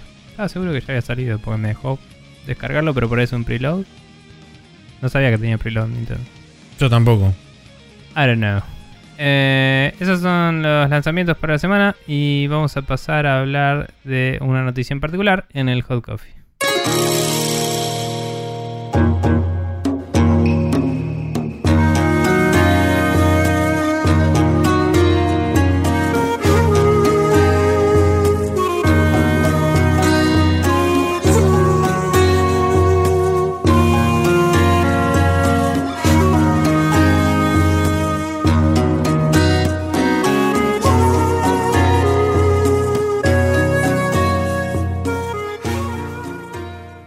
Estamos acá en el Hot Coffee donde vamos a charlar un poco de una mini polema que salió eh, cuando el director de Ori, eh, de los dos Ori, ¿es? Sí, ¿no? El Ori and the Will of the Wisp y el Ori and the... Blind Forest. Blind Forest, eso. Em, Thomas Mahler, eh, o Mahler, Mahler eh, básicamente bardeó a un montón de gente. Eh, hizo un post medio incendiario, eh, digamos, muy típico de persona posteando en un foro bardeando. Ujú. Eh, hablando sobre eh, esta tendencia que existe en el gaming a vender humo a pleno. eh, que dice que, entre comillas, empezó con Peter Molyneux, que no es verdad, pero no importa. Dice que empezó con Peter Molyneux vendiendo, vendiendo cualquier cosa y la prensa reportándolo como si fuera verdad, que, o sea, también culpando a la prensa de pasada. Y que después habla de eh, eh, John Murray, ¿es? ¿Sí? El Sí. de, El de No Man's Sky. que también dice vendió mentiras y qué sé yo. Y después habla del cyberpunk eh, y de cómo en la industria dejamos pasar esto, nos olvidamos cuando se parchean las cosas y es como, ah, está todo bien, al final lo arregló y les dan premios igual. Y se quejaba de todo eso de una forma en la cual insultó un montón, causó la ira de gente, causó que gente como Rami Ismail lo, lo condene en Twitter como diciendo este chabón está diciendo cualquier cosa, particularmente defendiendo a John Murray y Rami Ismail en sus tweets. Em, no dijo mucho sobre Molyneux y Cyberpunk por alguna razón, tal vez vayas. y, y nada, y como Bueno. que tuvo un montón de Rami, Perdón. Rami lo dice en los tweets eh, que específicamente va defiende a Murray porque es un indie developer de un estudio chico y qué sé yo. Está Este, bien, O sea que sí es biased. ahora lo hablamos igual. Em, pero bueno, eh, siguiendo, eh, básicamente tuvo mucha respuesta negativa y el chabón después salió con una disculpa Sí, al día pública. Disculpa pública digna de eh, hablé con la persona de PR de mi empresa y me dijeron que no está bueno esto, ¿no? Eh, en la cual básicamente, dentro de todas las disculpas públicas post hablar con PR, me pareció una de las más satisfactorias. Sí, es dice, relativamente eh, genuina. que dice, quise llamar la atención a un punto y lo hice de una forma personal, eh, bardera, Y agresiva. digamos, agre- agresiva. En, en una plataforma que no correspondía y de una forma en la cual no corresponde para una persona De mi eh, estatura. de sí, no, no se traduce a estatura literalmente, pero sí de mi posición, como diciendo a alguien que es líder en una empresa, no da que, de- que diga estas cosas. Que si lo lees el subtexto es yo creo esto tal cual, pero no lo puedo decir. Y por eso digo que es una de las disculpas más eh, creíbles, ponele, que leí de este estilo. Porque es como, che, lo que dije ayer es verdad, pero no lo puedo decir. Claro. Eh, eso es lo que yo leo de su disculpa. Em, pero bueno, como que abrió discusiones, ¿no?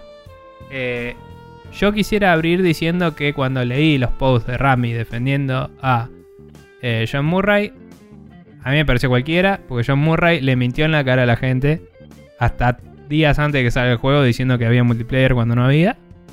Tipo días antes. Habían impreso cajas de la edición de coleccionista que decía que necesitaba online y le habían puesto un sticker que decía no necesita online encima. Eso no es cambio el scope del juego o lo que sea. No es esta persona no está entrenada para la prensa. Es le mentiste a la gente en la cara. Tipo. Sí. Y no banco yo personalmente el comentario de Rami. Yo no soy nadie, Rami es alguien, no importa. Pero, pero digo, me parece a mí que es una posición errónea la que tomó. Puede decir no hacía falta bardear a la gente y hubo casos particulares. Puede decir lo que quiera. Ojo, pero no sé. yo Sí. sí, o sea, eh, no estoy fundamentalmente en desacuerdo con bastantes de las cosas que plantea el chabón. Sí creo que efectivamente eh, al chabón le faltó, o sea... eh, Thomas Mahler, decís. eh, no, no, no, a El- John el Murray original. le, le faltó eh, un claro entrenamiento en PR que nadie le supo dar y nadie se, eh, nadie se responsabilizó en darle que vaya a saber uno de qué lado cae, si del lado de Sony o del lado del mismo Hello Games de contratar a una persona idónea o lo que sea, no es el punto, a lo que iba es, mm, estoy en cierta forma de acuerdo en que el chabón fue totalmente sobrepasado por la cantidad de atención y la cantidad de spotlight que le pusieron encima de él. Y es un tipo que no está acostumbrado a estar frente a las cámaras y todo eso está perfecto. Ahora, Sí. el punto en donde el chabón empieza a prometer cosas que sabe que no están dentro del juego y que sabe que van a estar por fuera del scope del juego y a cada cosa que le preguntan el chabón dice que sí, ahí es donde está pifiando. Sí, o sea, el chabón está en falta igual. Estoy de acuerdo, el chabón por ahí estaba metido en un lugar donde no sabía moverse. Pero nunca levantó la mano aparentemente, o no, no le dieron bola ni idea, no sé qué pasó. En mi opinión hay una gran culpa de Sony que nadie les dice nada a Sony, pero Sony era el que se encargaba de la prensa de este juego y todo el Sí, mundo los lo recontra tiró bajo el tren. todo el mundo lo culpa a John Murray y a mí me parece que John Murray tiene la culpa de decir todo eso, pero Sony tiene la culpa de marketinear ese juego de esa forma también. Seguro. Eh, y, y quizás de que John Murray haya quedado en esa posición. Eh, no sé, no importa. Para mí es un re buen ejemplo de lo que no hay que hacer en No Man's Sky y decir que no porque es indie es estúpido y, y naif. Y no es verdad. O sea, para mí está a la misma altura que Peter Molyneux o peor. Honestamente. Porque Peter Molyneux te dice todas esas boludeces cuando empieza el juego. Y cuando se acerca el, release del juego, ves un trailer que te muestra el juego de verdad. Y nada más, ¿me entendés? Pero cuando el chabón de No Man's Sky estaba cinco días antes en la tele diciendo, en la televisión nacional yankee, así, tipo con Jimmy Fallon, ¿me entendés? Sí. Hablando de cómo no te vas a encontrar nunca con una persona. Y cinco horas después de que salió el juego mostraron que era mentira. Cinco días antes lo sabías que no ibas a salir con multiplayer, ¿me entendés? O sea, cualquiera, eso es mentira, literal. No estás diciendo algo que no vas a. que al final cambiaron los planes. Eh, pero bueno, eso era sobre el comentario de Rami en particular. Sí. Lo que llama la atención, Thomas eh, Ma- Mahler, acá, eh, me parece que es una discusión que no se da lo suficiente. Sí, que es súper válida. O sea, quizás la forma de expresarla no fue la más este, elocuente y la más correcta, pero sí creo que es una discusión que hay que tener. Y es una discusión que Un me rant, parece a mí o sea. que debería haber existido desde hace por lo menos 10 años en la industria. Porque no es de hoy, no es de hace 5 años eh, que existen este tipo de situaciones en donde sale un juego, sobre todo desde el auge donde empezaron a venir estos juegos que constantemente necesitan estar parcheados y juegos que salen día uno y que mínimo el, el primer punto sobresaliente que se me viene a la cabeza así de forma rápida es el Assassin's Creed Unity. No recuerdo en qué año salió el Assassin's Creed Unity, creo que fue uno de los primeros juegos de la generación de Play 4, así que como mínimo estamos hablando de juegos que salen en un estado debatible o discutible o reprobable directamente. El Skyrim fue antes igual, ¿no? Eh, Skyrim fue 2011, sí. O el Fallout 3 para Play 3. También en otras Eh, plataformas andaba, en la Play 3 no andaba. Fin. Sí. Tipo, Pero bueno, Eh. eso por ahí tiene más que ver con un tema de funcionalidad. Creo que lo que está hablando el chabón es el tema de prometer de más y entregar cosas de menos. Bueno, está bien que. O sea, hay un tema de revisionismo histórico de si yo te prometo un mundo increíble. No te doy ese mundo increíble, pero te doy un juego que está buenísimo igual. La gente se olvida de que te prometí otra cosa. Y yo digo que no empezó con Peter Molyneux. No revisé las fechas, pues puede que sí. Pero digo, yo digo que no empezó con Peter Molyneux porque si vos lees la historia del Doom, el día 1 que iban a empezar a codear el Doom, John Romero sacó una- un press release que decía cosas que nunca iban a hacer en ese juego. Jamás. ¿Me entendés? O sea, la idea original del Doom era que vos eras un chabón basado en uno de sus personajes de Dungeons and Dragons y ibas a ir tipo y, y tener unas aventuras re locas. Lo mismo con el Quake, hicieron lo mismo. Que Quake era el nombre de su martillo en, en la campaña de D&D que jugaban todo el tiempo los chabones. Y era como iba a ser primera persona y hack and slash y toda la bola. O sea, nada que ver en ambos casos. Pero los juegos fueron increíbles, rompieron la industria y tiraron abajo lo que había de internet y eh, desbordaron las eh, estantes de los lugares que venden juegos y es como, bueno, a nadie le importó, ¿me entendés? Pero el hype como problema, entre comillas, viene desde allá. Y así es como después el Daikatana pasó, que quizás es el primer ejemplo, si lo pensás, Sí. de que esto no sería la mejor forma de vender videojuegos. digo.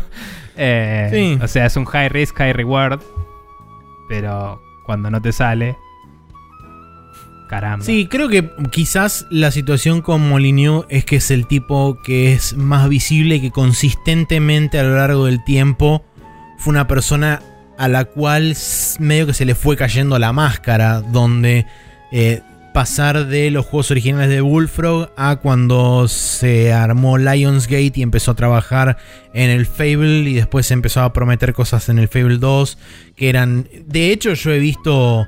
He visto entrevistas de Peter Molyneux cuando estaba trabajando todavía en.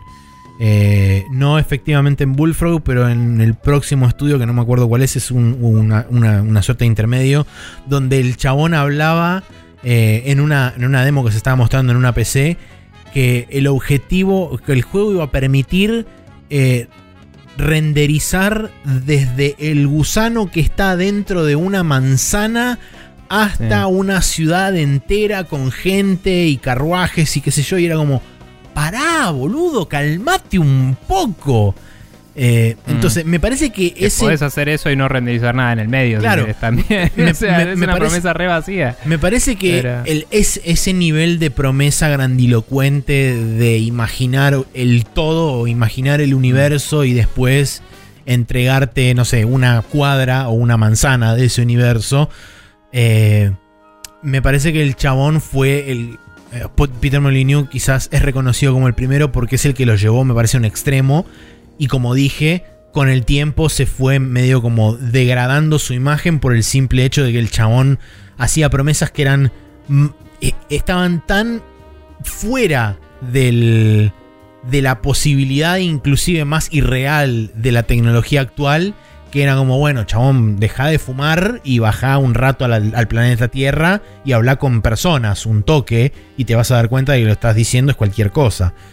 Em, Mm. me parece que por eso quizá Thomas Mahler lo señala como, como que arrancó con Peter Molyneux. Es verdad, no arrancó con el chabón, pero creo que el chabón es como que lo hizo medio su bandera. Eh, Seguro. Em, a lo que voy es que. eh, otra gente también lo estaba haciendo y porque no le... Y porque el éxito, eh, como decía antes, porque el éxito del Sí, Doom y el Quake sí, sí, sí. fue tan absoluto, Bueno, Fallout 3 no se también. cuestiona el origen. ¿Qué qué? Fallout 3 también. Fallout 3 cuando salió explotó, vendió 200 millones de copias, Mm. fue un éxito absoluto, le pusieron 9, 10 en todos lados. Y meses después empezó la a gente salir... jugaba la versión de PC porque Fallout es un juego de PC. digamos. Exactamente, meses después empezaron a salir los reportes de consola de que en Xbox no corría del todo bien, pero corría, que en PlayStation 3 estaba totalmente roto, que no andaban los DLCs y todo ese tipo de cosas. Igualmente, hay una diferencia también entre el juego está pero está roto y el juego está y no es lo que dijiste. Seguro. Pueden pasar las dos, como le pasó al Cyberpunk. Pero eso es un tema aparte. Sí. Eh, pero digamos. Nada, lo que voy es. El, el- el hype estuvo siempre como punto de venta en la industria. Eh, El marketing siempre se apoyó en el hype. Siempre. sí, siempre fue. Hubo promesas vacías desde el principio. en un- eh, inicialmente también, porque la gente que hacía marketing no sabía lo que estaba marketingando y vendía cualquier cosa. Sí, seguro. Y después porque se estableció como un lenguaje visual y todo de las publicidades, de cómo te vendían las cosas, ¿no? De tipo culo de mina en los noventas, screenshot chiquito del juego, eh, y te vendían el juego así. Sí. eh, Y si bien Y- fue, según el documental de No Clip de El Horizon Zero Dawn, según este, la misma gente de Guerrilla, fue un error y ese tráiler nunca, vi- nunca tendría que haber salido eh, a la luz. El tráiler pre-renderizado del Killzone 2 para PlayStation 3 también eh, fue seguramente alguien, me, me imagino yo que fue alguien de marketing diciendo esto, esto, es, re promo- esto es re material promocional, ponelo, hacelo público. Eh, Mm. El famoso ese tráiler super CGI que se recontra notaba que jamás iba a ser footage de PlayStation 3 y, y lo sacaron y después, bueno, eventualmente terminó saliendo el Killzone 2 y no estaba ni cerca de lo que mostraban. Además iba a ser gameplay como mínimo. Para mí un tech demo así puede haber en Play 3, pero bueno, esa es mi opinión. Eh, O sea, lo vi años más tarde y dije, esto podría ser renderizado en una Play 3 no jugable. Digo, o que solo esto ocupe un Blu-ray, ponele, pero claro, no sé. sí, también. Eh, pero sí. Eh, sí, o sea, tal cual. Eh, igual nada, la... De nuevo, hay dos discusiones acá, ¿no? La discusión de la polémica del chabón. Y es como, es solo polémico porque es una- un chabón que está al cargo de una, De un de estudio. una empresa que tuvo un juego, que, que tuvo dos juegos que la pegaron los dos. Y si no, no habría polémica. Eso ya es hipócrita de por sí. Y es un tema a abordar por un lado. Ujú. Eh, en mi opinión, el post del chabón es lo mismo que si yo me pusiera a rantear en un lugar, como lo hemos hecho acá en vivo, como lo hace cualquier persona que va y postea en un lugar, esto es una mierda por tal cosa. Y no entiendo. O sea, entiendo que porque es el director de un estudio lo que sea, o el de, un juego, eh, es relevante y haces quedar mal a tu empresa. Pero me parece que se está inflando de más. Es tipo, che, todos opinan eso. y el chabón lo dijo. Y capaz Todos- partió un par de personas individuales, que es un tema. Pero lo que dice el chabón es, lo, es, es algo que opina mucha gente. En- Sí. Que eh, creo que vale, vale la pena hacer la diferencia. Toda la gente que está mínimamente involucrada y tiene un conocimiento dentro de la industria y sabe mínimamente cómo se manejan ciertos aspectos. Porque si vos hablás con Juan Pueblo, el chabón promedio que se compra tres juegos y de esos tres juegos dos son el Call of Duty y el Madden, muy probablemente ese tipo no tenga ni puta idea de lo que se está refiriendo este chabón. sí. Em, sí, pero tal vez porque el Call of Duty y el Madden te dicen exactamente lo que hay dentro del juego y sabes lo que vas a obtener porque es lo mismo que el año pasado con otro número arriba.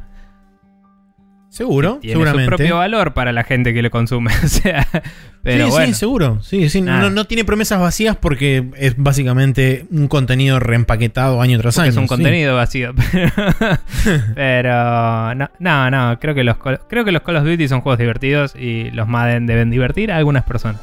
Pero a lo que voy es que entiendo lo que decís, pero esas personas tampoco saben quién es este chabón y lo ven como un post más, ¿me entendés? Y digo, Sí. se infló porque es este chabón. Y, Sí, sí. Y Sí, es la única razón por la cual se está hablando de esto. Eso quería dejarlo por sentado. Porque esta conversación debería haber existido hace rato y debería seguir existiendo. Y no va a seguir existiendo porque la gente va a estar muy ocupada debatiendo si el chabón eh, hizo bien o no en decir tal es un forro. Porque es un director. Y es tipo, si no hubiera sido un director, primero no lo hubieras leído y segundo estaríamos hablando de lo otro si lo hubieras leído. En vez de decir debería o no. lo importante es el tema que trae el chabón a la mesa. Y eh, no propone soluciones el chabón. Solo dice no deberíamos mentirle así en la cara a los jugadores. Y creo que todos podemos estar de acuerdo en que estaría buenísimo que no se hiciera. Sí. Eh, hasta donde vos miras los números de preventa de los juegos como por ejemplo el Cyberpunk o el No Man's Sky o este... No sé los juegos de Molyneux, a ver, que, no, no sé qué tan bien eh, prevendieron y que también funcionan en la preventa. Pero mirás los juegos que son mm comúnmente, eh, digamos, eh, referidos a este juegos que, er, bien, que fueron bien recibidos, que tuvieron buena crítica o juegos altamente esperados o lo que sea. Y siempre estás en el orden de los varios millones de unidades. Entonces, siempre, por supuesto que eso es por el ciclo vicioso del marketing, hace que se genere hype, el hype hace que te lo precompres para no, para no perderte la discusión cuando el juego sale, decepción y entras de vuelta en el ciclo. Abogando un poco por el diablo brevemente y siguiendo tirándole palos a John Murray. si vos te, precompras un juego de Peter Molyneux o de eh, CD Projekt eh, o de cualquier empresa. En general, o sea, prácticamente cualquier store donde compres tenés la posibilidad de pedir un refund antes de que salga de movida. ¿Sí? Eh, por lo general, puede que haya casos donde no. Eh, y después de que sale, hay o no opciones de refund, que eso siempre es un tema que es un quilombo. Pero digo, si yo, yo me precompré el Cyberpunk un año antes y yo ya sabía que no iba a salir bien para el final del ciclo, y decidí quedármelo igual. Podría haberlo devuelto tranquilamente. Financieramente no nos conviene porque nuestra moneda, etcétera. Pero digo, a nivel consumidor podía hacerlo, digamos. Eh, y lo que sí digo es que CD Projekt fue cambiando su discurso con el desarrollo del juego y ya sabías que el juego estaba pasando cambios. ¿Entendés? No es responsabilidad del consumidor, en mi opinión, estar al tanto de todo a ver si lo que me vendieron sale o no. Seguro. O sea, claramente, si alguien que lo precompró en el primer trailer puede salir perjudicado. Pero digo, si lo consultas eh, a lo largo del tiempo, ves que va cambiando. Si consultas un juego de Peter Molyneux, no entendés un chorro. Pero cuando ves los trailers, ves que es el juego que se te presenta, ¿sí? y más o menos si se condicionó con el discurso que habrás visto. Insisto, toda la prensa que había de No Man's Sky era la misma y toda era ficticia. Ese caso me parece distinto de los otros dos y por eso no lo defiendo una mierda. Eh, de cualquier forma, los tres casos atraen preventas. Como vos decís, la preventa es una estrategia muy importante ahora. Y me parece que igual se puede buscar la preventa siendo honestos, demostrando updates constantes, contando cuál es la intención del juego y, hablando de poniendo disclaimers, de, digamos, de estas cosas no están finalizadas o esto está sujeto a cambios, cosas que no, no se están diciendo constantemente.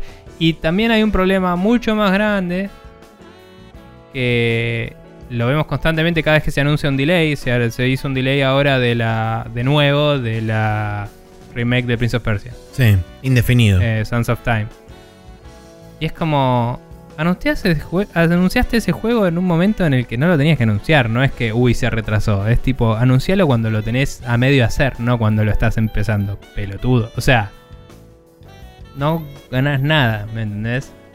Si tu empresa entera depende de que la gente haga pre-order cuando lo estás empezando a hacer, eh, o de generar hype cuando lo estás empezando a hacer, tal vez estás manejando malas cosas. Eh, ¿Qué sé yo?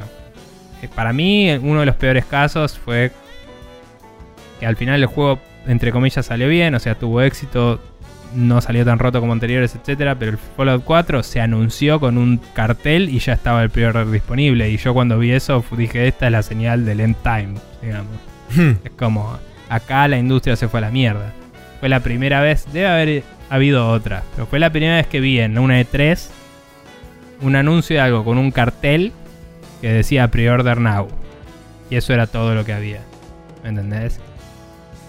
Y yo estaba listo para hacer pre-order del Doom 2016 cuando vi los 4 segundos que pasaron el año anterior en la QuakeCon. En la QuakeCon, que te sí. los pasaron mil veces así, que estaba el chabón este, ¿cómo se llama? El pelado de... que tiene la voz medio raspy así. eh, que estaba en Destructoid. Eh, ah, sí. medio- No me acuerdo cómo se llama, pero sé Ese chabón estaba en el pre-show del Bethesda Thingy. Y como que, eh, no sé, a cada rato lo pasaban de nuevo para hypear. Y yo lo vi la primera vez y fue como, yo eso te lo compro. Pero vi cuatro segundos, ¿me entendés? Dije, eso es, eso me vende el Doom. Pero me mostrás un logo que dice Fallout 4 y me decís el pre-order está abierto. Y eso es una señal de que la industria está mal. No es una señal de, ah, tu brand es absoluta y tenés toda mi confianza. Es una señal de vos decís que tu brand es absoluta y que yo tengo que tener toda la confianza. Está mal eso. Que Sí. se permita eso está mal, ¿me entendés? Y si Después no- salieron leyes nuevas que medio que empiezan a decir cosas del estilo... eh, En, en Inglaterra, no en Inglaterra, perdón, en Europa y eso, cosas del estilo, cuando alguien hace un pre-order tenés que podés, poder eh, pedir un refund porque no es lo que vos querías. Sí, no podés hacer un pre-order de algo que no tiene fecha, por ejemplo. También. Pero digo, genuinamente. Bueno, y por eso todos anuncian fecha todo el tiempo y después la mueven. Claro. Porque tienen que anunciar fecha. Es como, bueno, entonces capaz falta una ley más que diga no podés abrir preorders antes de seis meses de la fecha, ¿me entendés? Y que la industria cambie lo que tenga que cambiar. Si los juegos son demasiado caros, hagan juegos más chicos, man. Tipo, dejen de hacer cosas que rompen, o sea, que buscan romper la- lo máximo posible dentro de la ley para exprimir la plata, boludo. Es como, O- bueno, tal vez hagan cosas menos ambiciosas que les cueste menos plata y el revenue va a ser bueno igual. Sí. O sincerémonos y hagan todo early access. También es posible. Sincerémonos Eh, de una vez. ¿Querés, ¿Querés arrancar los pre-orders cuando empezás a desarrollar el juego? Bueno, ok. Armá un early access. Ponelo Lo en que venta, estaría bueno. dame un Greybox y yo juego en un Greybox y después dentro de seis meses le metes las texturas y dentro de otros Y es seis un brown meses box. le metes... Claro, y bueno, entonces, ¿querés hacer las cosas, querés hacer las cosas progresivamente? Bueno, arrancá desde que el juego es una cagada y eh, la gente se va a desilusionar con cómo se ve el juego, va a haber mucha gente que te va a pedir refunds y todo eso, pero va a ser una, una versión mucho más honesta del desarrollo. Y chau. Bueno, el- lo que estaría buenísimo de eso es que mataría el hype. Sería literalmente boca en boca, tipo, sí, yo me lo compré y está bueno. ¿Me entendés? Sí, por supuesto que a ellos no les conviene en absoluto eso. Obvio. Pero hasta cierto punto tal vez sí. Capaz que les es más redituable y nadie lo prueba. ¿Me entendés? O sea, estudios chicos y medianos les funcionan muy bien. Bueno, una, para mí una prueba absoluta del éxito del desarrollo con un buen plan de acción y con un buen este, pronóstico de cómo desarrollar es la, es, este, ¿cómo se llama esto? El, el Hades. Sí, el Hades salió después de ya un rato de desarrollo y era un estudio que tenía ya juegos en venta y cierta situación económica que les beneficiaba para eso. Obviamente que una empresa gigante no puede hacer lo mismo. No, seguro. Eh. Pero a lo que voy es, es una empresa que ya tenía varios juegos, es una Sí, empresa sí. que tenía un portfolio armado, es una empresa que críticamente es aclamada, porque más, más que más que mal, en los tres juegos anteriores de, de Supergiant tuvieron algo de impacto dentro de la industria, eh, pero aún así los chavales dijeron, ok, bueno, tomemos este plan de acción porque creemos que es lo que más nos va a servir para nuestro juego. Supieron reaccionar en consecuencia, supieron manejar el plan del desarrollo de forma correcta, armando, como decían los chabones, una, un update grande por mes que después lo espaciaron a 6 u 8 semanas, creo que fue, para las últimas dos. Este, y, y fueron consistentes con los updates, fueron lo más honestos que pudieron ser con la cantidad de feedback que recibían, con las cosas que se implementaban y con todo ese tipo de cosas. Y así fue como el juego salió y después de haber salido 1.0 el juego explotó de vuelta. Porque como bien decían en el documental de Nuclear, que dicho sea de paso, recomendamos que vayan a ver las seis partes del documental de Nuclear de, cómo se hizo el Hades. Eh, uno de los dos, no me acuerdo si fue este Greg Kasabin o, el otro chabón Emir, que dijo, este juego lo lanzamos tres veces y las tres veces pasó lo mismo. Sí. Sí, sí. O sea, de hecho tuvo más hype de lo que podría haber tenido de otra forma. Ahora, por ejemplo, otro juego que lo hizo súper bien, más allá de que dentro de nuestras esferas no mucha gente lo juega y su éxito es moderado, pero Soren Johnson hizo el Love World Trading Company. Mm. Y lo hizo con un plan de desarrollo de un año en Early Access, lo sacó y lo fue puliendo con la comunidad por un año. Y cuando salió el juego, yo lo jugué. Andaba perfecto, tenía el mejor tutorial que jugué en mi vida. Y la UI era increíble, ¿me entendés? Y todo andaba perfecto. Y era como. Y. Y el chabón, tipo, fue solvente el juego para él. Está bien, no fue un éxito increíble, era él y otro chabón, ponele. No sé si alguno más, o contrató música o lo que sea. Pero. Se puede. Obviamente que una empresa gigante tiene que manejar otros riesgos y cosas, pero pero nada, eh, es cierto, quizás blanquear, tipo, hacer mucho más early access también en, en lo que es AAA debería poder sincerar todo este asunto. Eh, me parece que muchos developers japoneses van por un approach más clásico de anunciarte el juego y mostrarte trailers y todo, pero no abrir preorders hasta cerca de la salida. Em, y suele ser lo que te dicen los trailers, digamos. o sea, eh, me parece que es mucho más un problema de Occidente, este en particular. Sí, pero sin lugar a dudas. No digo que los juegos japoneses sean perfectos en ese sentido, porque probablemente significa que están rompiéndose el lomo para llegar a cumplir con las expectativas, ¿no? Es, es otro problema aparte, sí. Pero, digamos, vivimos en un mundo donde salió una cosa llamada Final Fantasy VII Remake y salió bien, ¿entendés? Y es como, wow, o sea, todo lo que tengo para decir al respecto. Sí, sí, sí. Eh, no era lo que la gente esperaba, pero era mejor de lo que la gente esperaba. Y era como, ok. Y también vivimos en un mundo donde salió un Doom 2016 que se llamaba Doom, ¿me entendés? Sí, sí, seguro. Y ese juego eh, eh, desapareció porque no era digno de llamarse Doom y reapareció cuando lo era y así tuvo éxito. Y es como, bueno, tal vez deberían empezar a hacer eso un poco más. Hubo, hubo, hubo una época donde específicas empresas japonesas estuvieron muy al borde de caer en esa espiral descendente eterna de la occidentalización. Sobre todo se me ocurren ahora dos ejemplos puntuales. Uno fue Square Enix con los Final Fantasy toda la época de PlayStation 3 y Xbox 360, donde salieron tres Final Fantasy en un lapso de 10 años, cosa que hasta ese momento era absolutamente inaudita. Eh, no, bueno, eh, en ese nivel de producción. Seguro. También hay un montón de factores. Casi te diría que es mentira lo que decís, porque hasta el 8 salían todo el tiempo los Final Fantasy. Pero. Y el 7 y el 8 salieron muy rápido juntos. Eh, del 1 al 4 creo que fueron re pocos años. O sea, varía con el tamaño de la producción. Sí, sí. Pero bueno, a lo, que iba es que también está involucrado el salto HD y que el Japón no estaba. Sí, seguro, seguro. No estaba acostumbrado a ese tipo de desarrollo, qué sé yo. Además, también. Lo que sí te concedo es que anunciaron tres juegos de Final Fantasy a la vez y es estúpido. Sí, y de los cuales salió uno solo porque eh, después los otros juegos o se modificaron o salieron para otra plataforma o se cancelaron y salieron como otro juego como el Final Fantasy XV 10 años después. Pero bueno, eh, creo que hoy, en mayor o menor medida, Square Enix me parece que aprendió un poco la lección con algunas cosas, con otras no, porque anunció también un juego hace 6 meses o hace un poco menos de 6 meses, anunció un juego que tiene un nombre Project Atia, que no es ni siquiera el nombre del juego, es un nombre del proyecto interno. Y ya le pusieron fecha teórica para el año que viene, entonces no sé.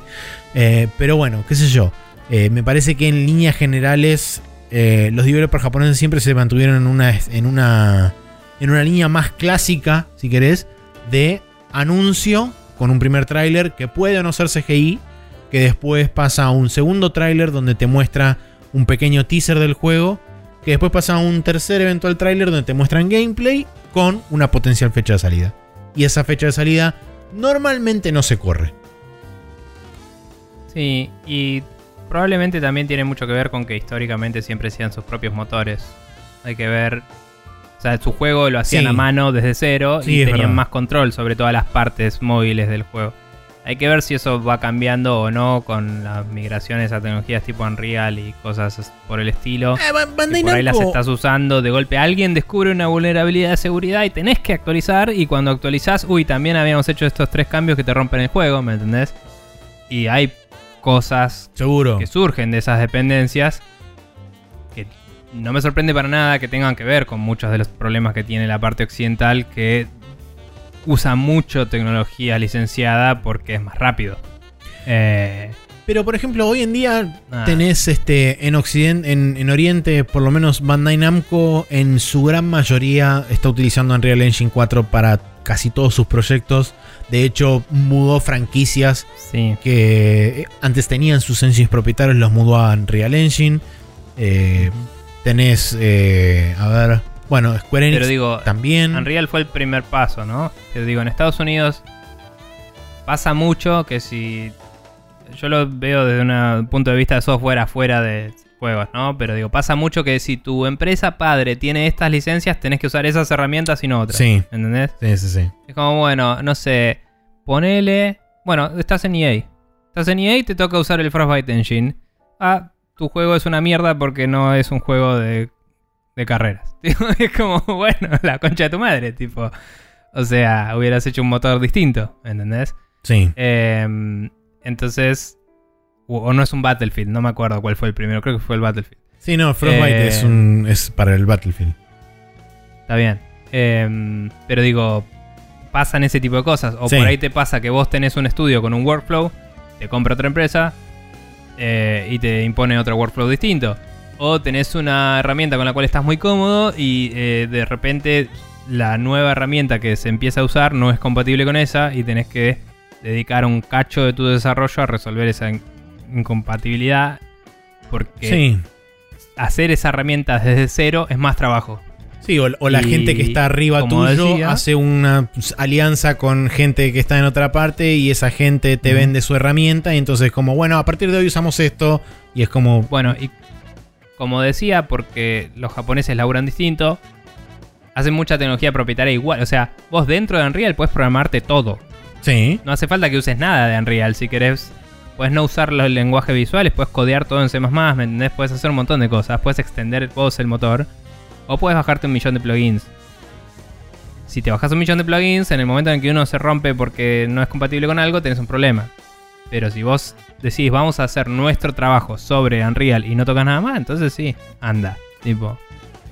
Pero bueno, los yankees usan Unreal con eh, Havoc, con esto, con lo otro, con este sistema de iluminación, con este, con un workflow de Maya, con tipo eh, con Dolby Digital bla, porque Sí, o si pongo el loguito me pagan 3 millones de dólares, entonces lo voy a poner, ¿me Claro. entendés? Y no es tipo me conviene para el juego, es un partnership.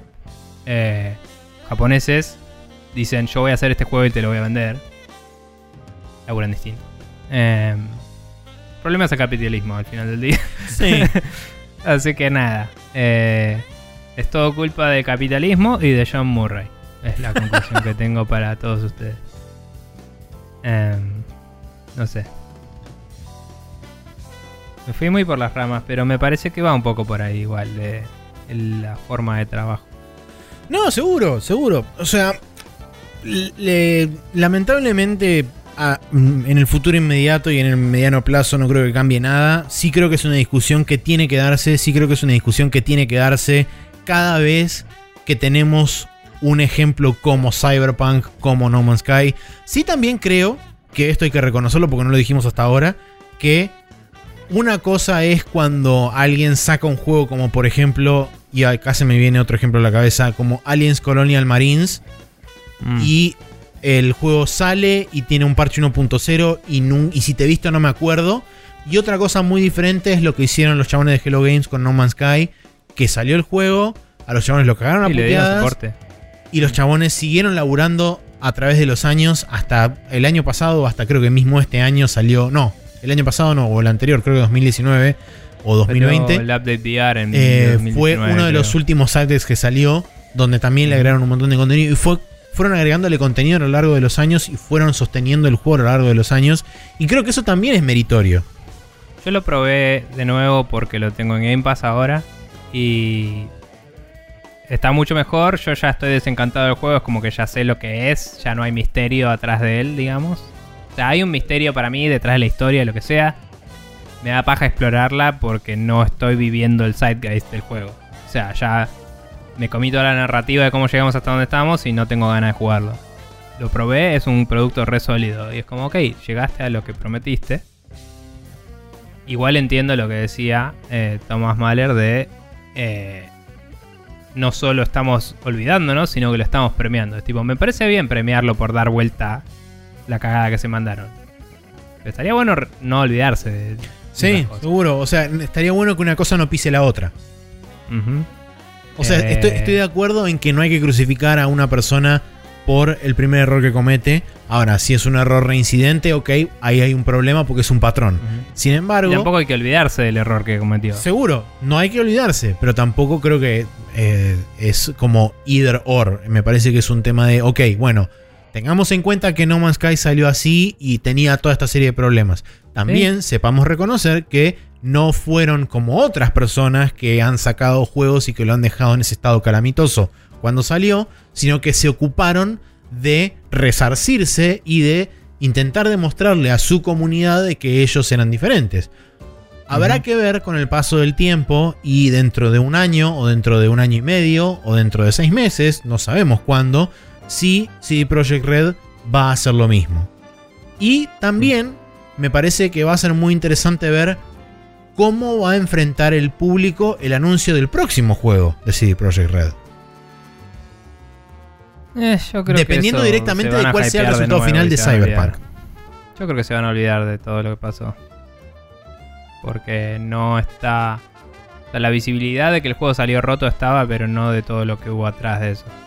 Para el público común. Sí, para el público general, el 75% de la historia de Cyberpunk pasó completamente por arriba. Estoy de Para el acuerdo. público general el juego salió roto.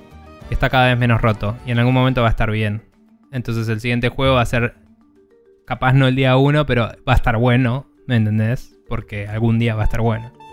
Mínimo, de base. Porque yo hoy juego al Cyberpunk y está bueno, salió roto. ¿Me entendés? Pero. Y no es lo que prometieron, ponele. Es lo que yo, siguiendo la narrativa, asumí que iba a ser. ¿Me entendés? Y, y es como, bueno.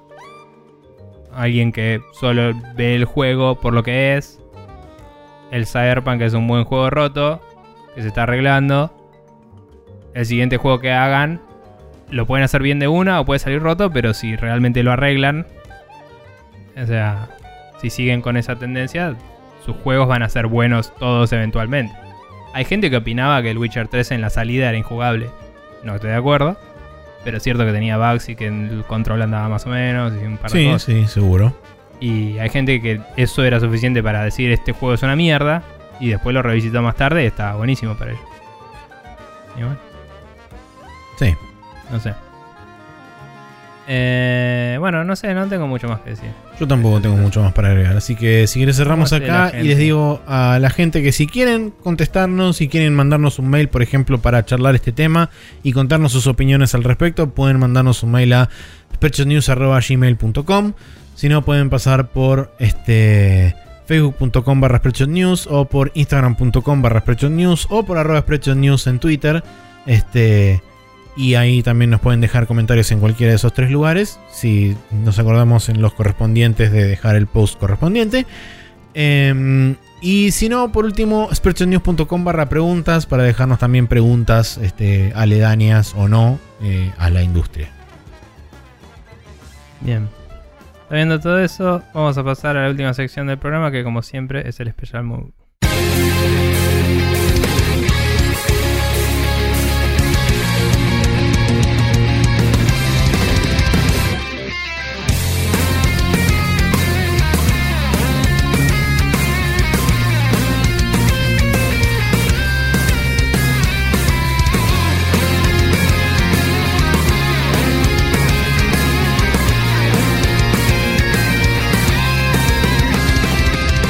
Estamos acá de vuelta en el Special Mood donde tenemos un par de recomendaciones para hacerles. Eh, Maxi, contame un poco lo que tenés acá.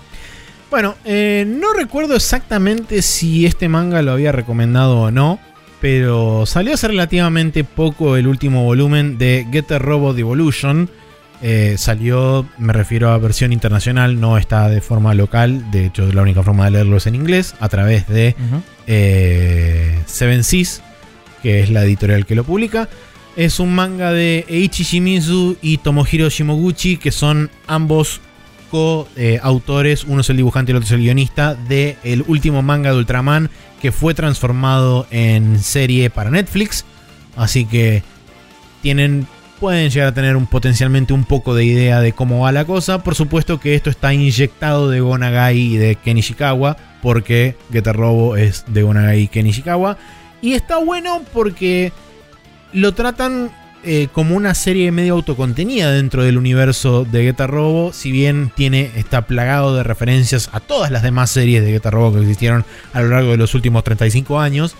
Em, está bueno también porque quizás si te perdes esas referencias, la historia está bien cerrada y autocontada. Por supuesto que eh, a partir de los últimos, el último tercio se vuelve un delirio místico digno de este Gonagai porque se va toda la mierda y empiezan las trompadas limpias y eh, en esencia el juego trata sobre los últimos... Eh, el juego, el manga trata sobre eh, los últimos 4 segundos del universo. O sea, todo el manga transcurre en 4 segundos básicamente. Pero hay realidades ah, alternativas, hay mundos paralelos, hay universos paralelos directamente, hay universos virtuales paralelos. O sea, de esa movida va. Eh, y cuando se empieza a desenroscar todo el cordel y es como se empieza a ir todo para atrás, está todo buenísimo eh, y genial.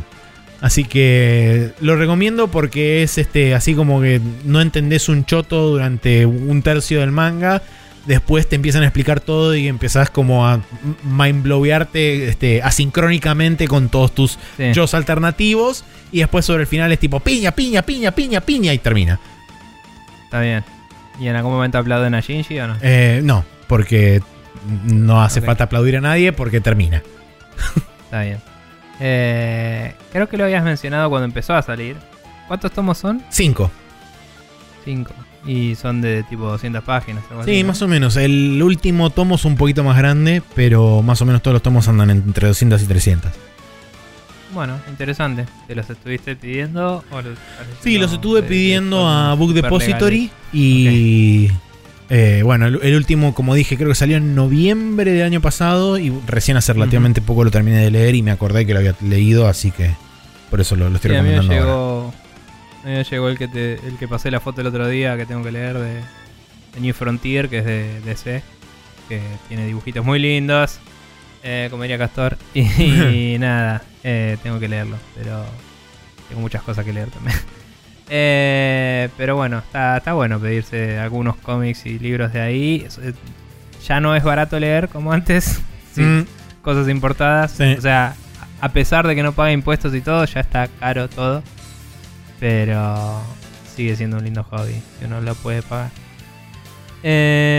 pasando a cosas que veo de fondo mientras laburo de número no sé cuánto, eh, puedo decir que es eh, con gran placer recomiendo la saga entera, que son como 107 videos, no los vi todos obviamente, eh, de la gente de Red Letter Media viendo películas de mierda y comentando.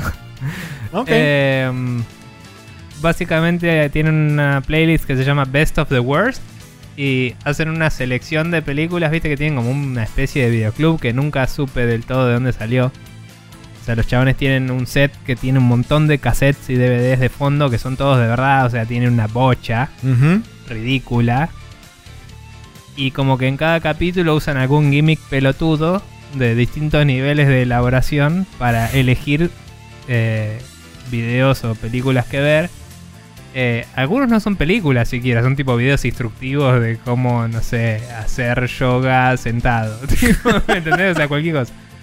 Em, y, y como que los chabones agarran así a veces al azar, a veces ponen algunos en una eh, fila y le tiran una pelotita y depende de dónde cae la pelotita, cuál usan, ¿me entendés? ¿Qué sé yo? Y ven tres o cuatro de estos videos y después deciden cuál es el menos malo de esos. cuál es el mejor de lo peor, así. Eh, y inclusive tienen uno que hicieron de golpe que era tipo, tenemos estos cassettes que no tienen etiqueta y no sabemos qué son. y se veían un montón de esos. Y hicieron uno que hicieron como una torre de Shenga de cassettes. Iban sacando y cada uno que sacaban lo ponían en una pila. Y cuando se le caía a uno la torre, eh, tipo el otro, veían los videos del otro. o sea, los videos que había sacado el otro. o sea, nadie sale ganando en eso. y, y nada, y como que veían a veces como 22 videos seguidos. Y era como, bueno, de esos 22 estos son los menos malos. Y cuando te cuentan lo que son, son todos una mierda. Decís, uy, la puta madre, ¿qué era el resto? Todo así. Eh, es muy gracioso. Eh, son ellos eh, tres que habrás visto en los videos de siempre. Viste, Mitch, Jay, creo. Y el otro, que no me sale el nombre, el que hace de Plinket. No me salen los nombres de todos. Y después hay otros que son invitados recurrentes. Hay uno que creo que es el que está con Yahtzee en Slightly Civil War eh, que es un pelado que hace reviews de juegos. Eh, hay otro que creo que es escritor, no sé, es uno barbudo. A veces está Macaulay Culkin, porque es su amigo. Ok. Y en un capítulo ven tipo Mi Pobre Angelito 4.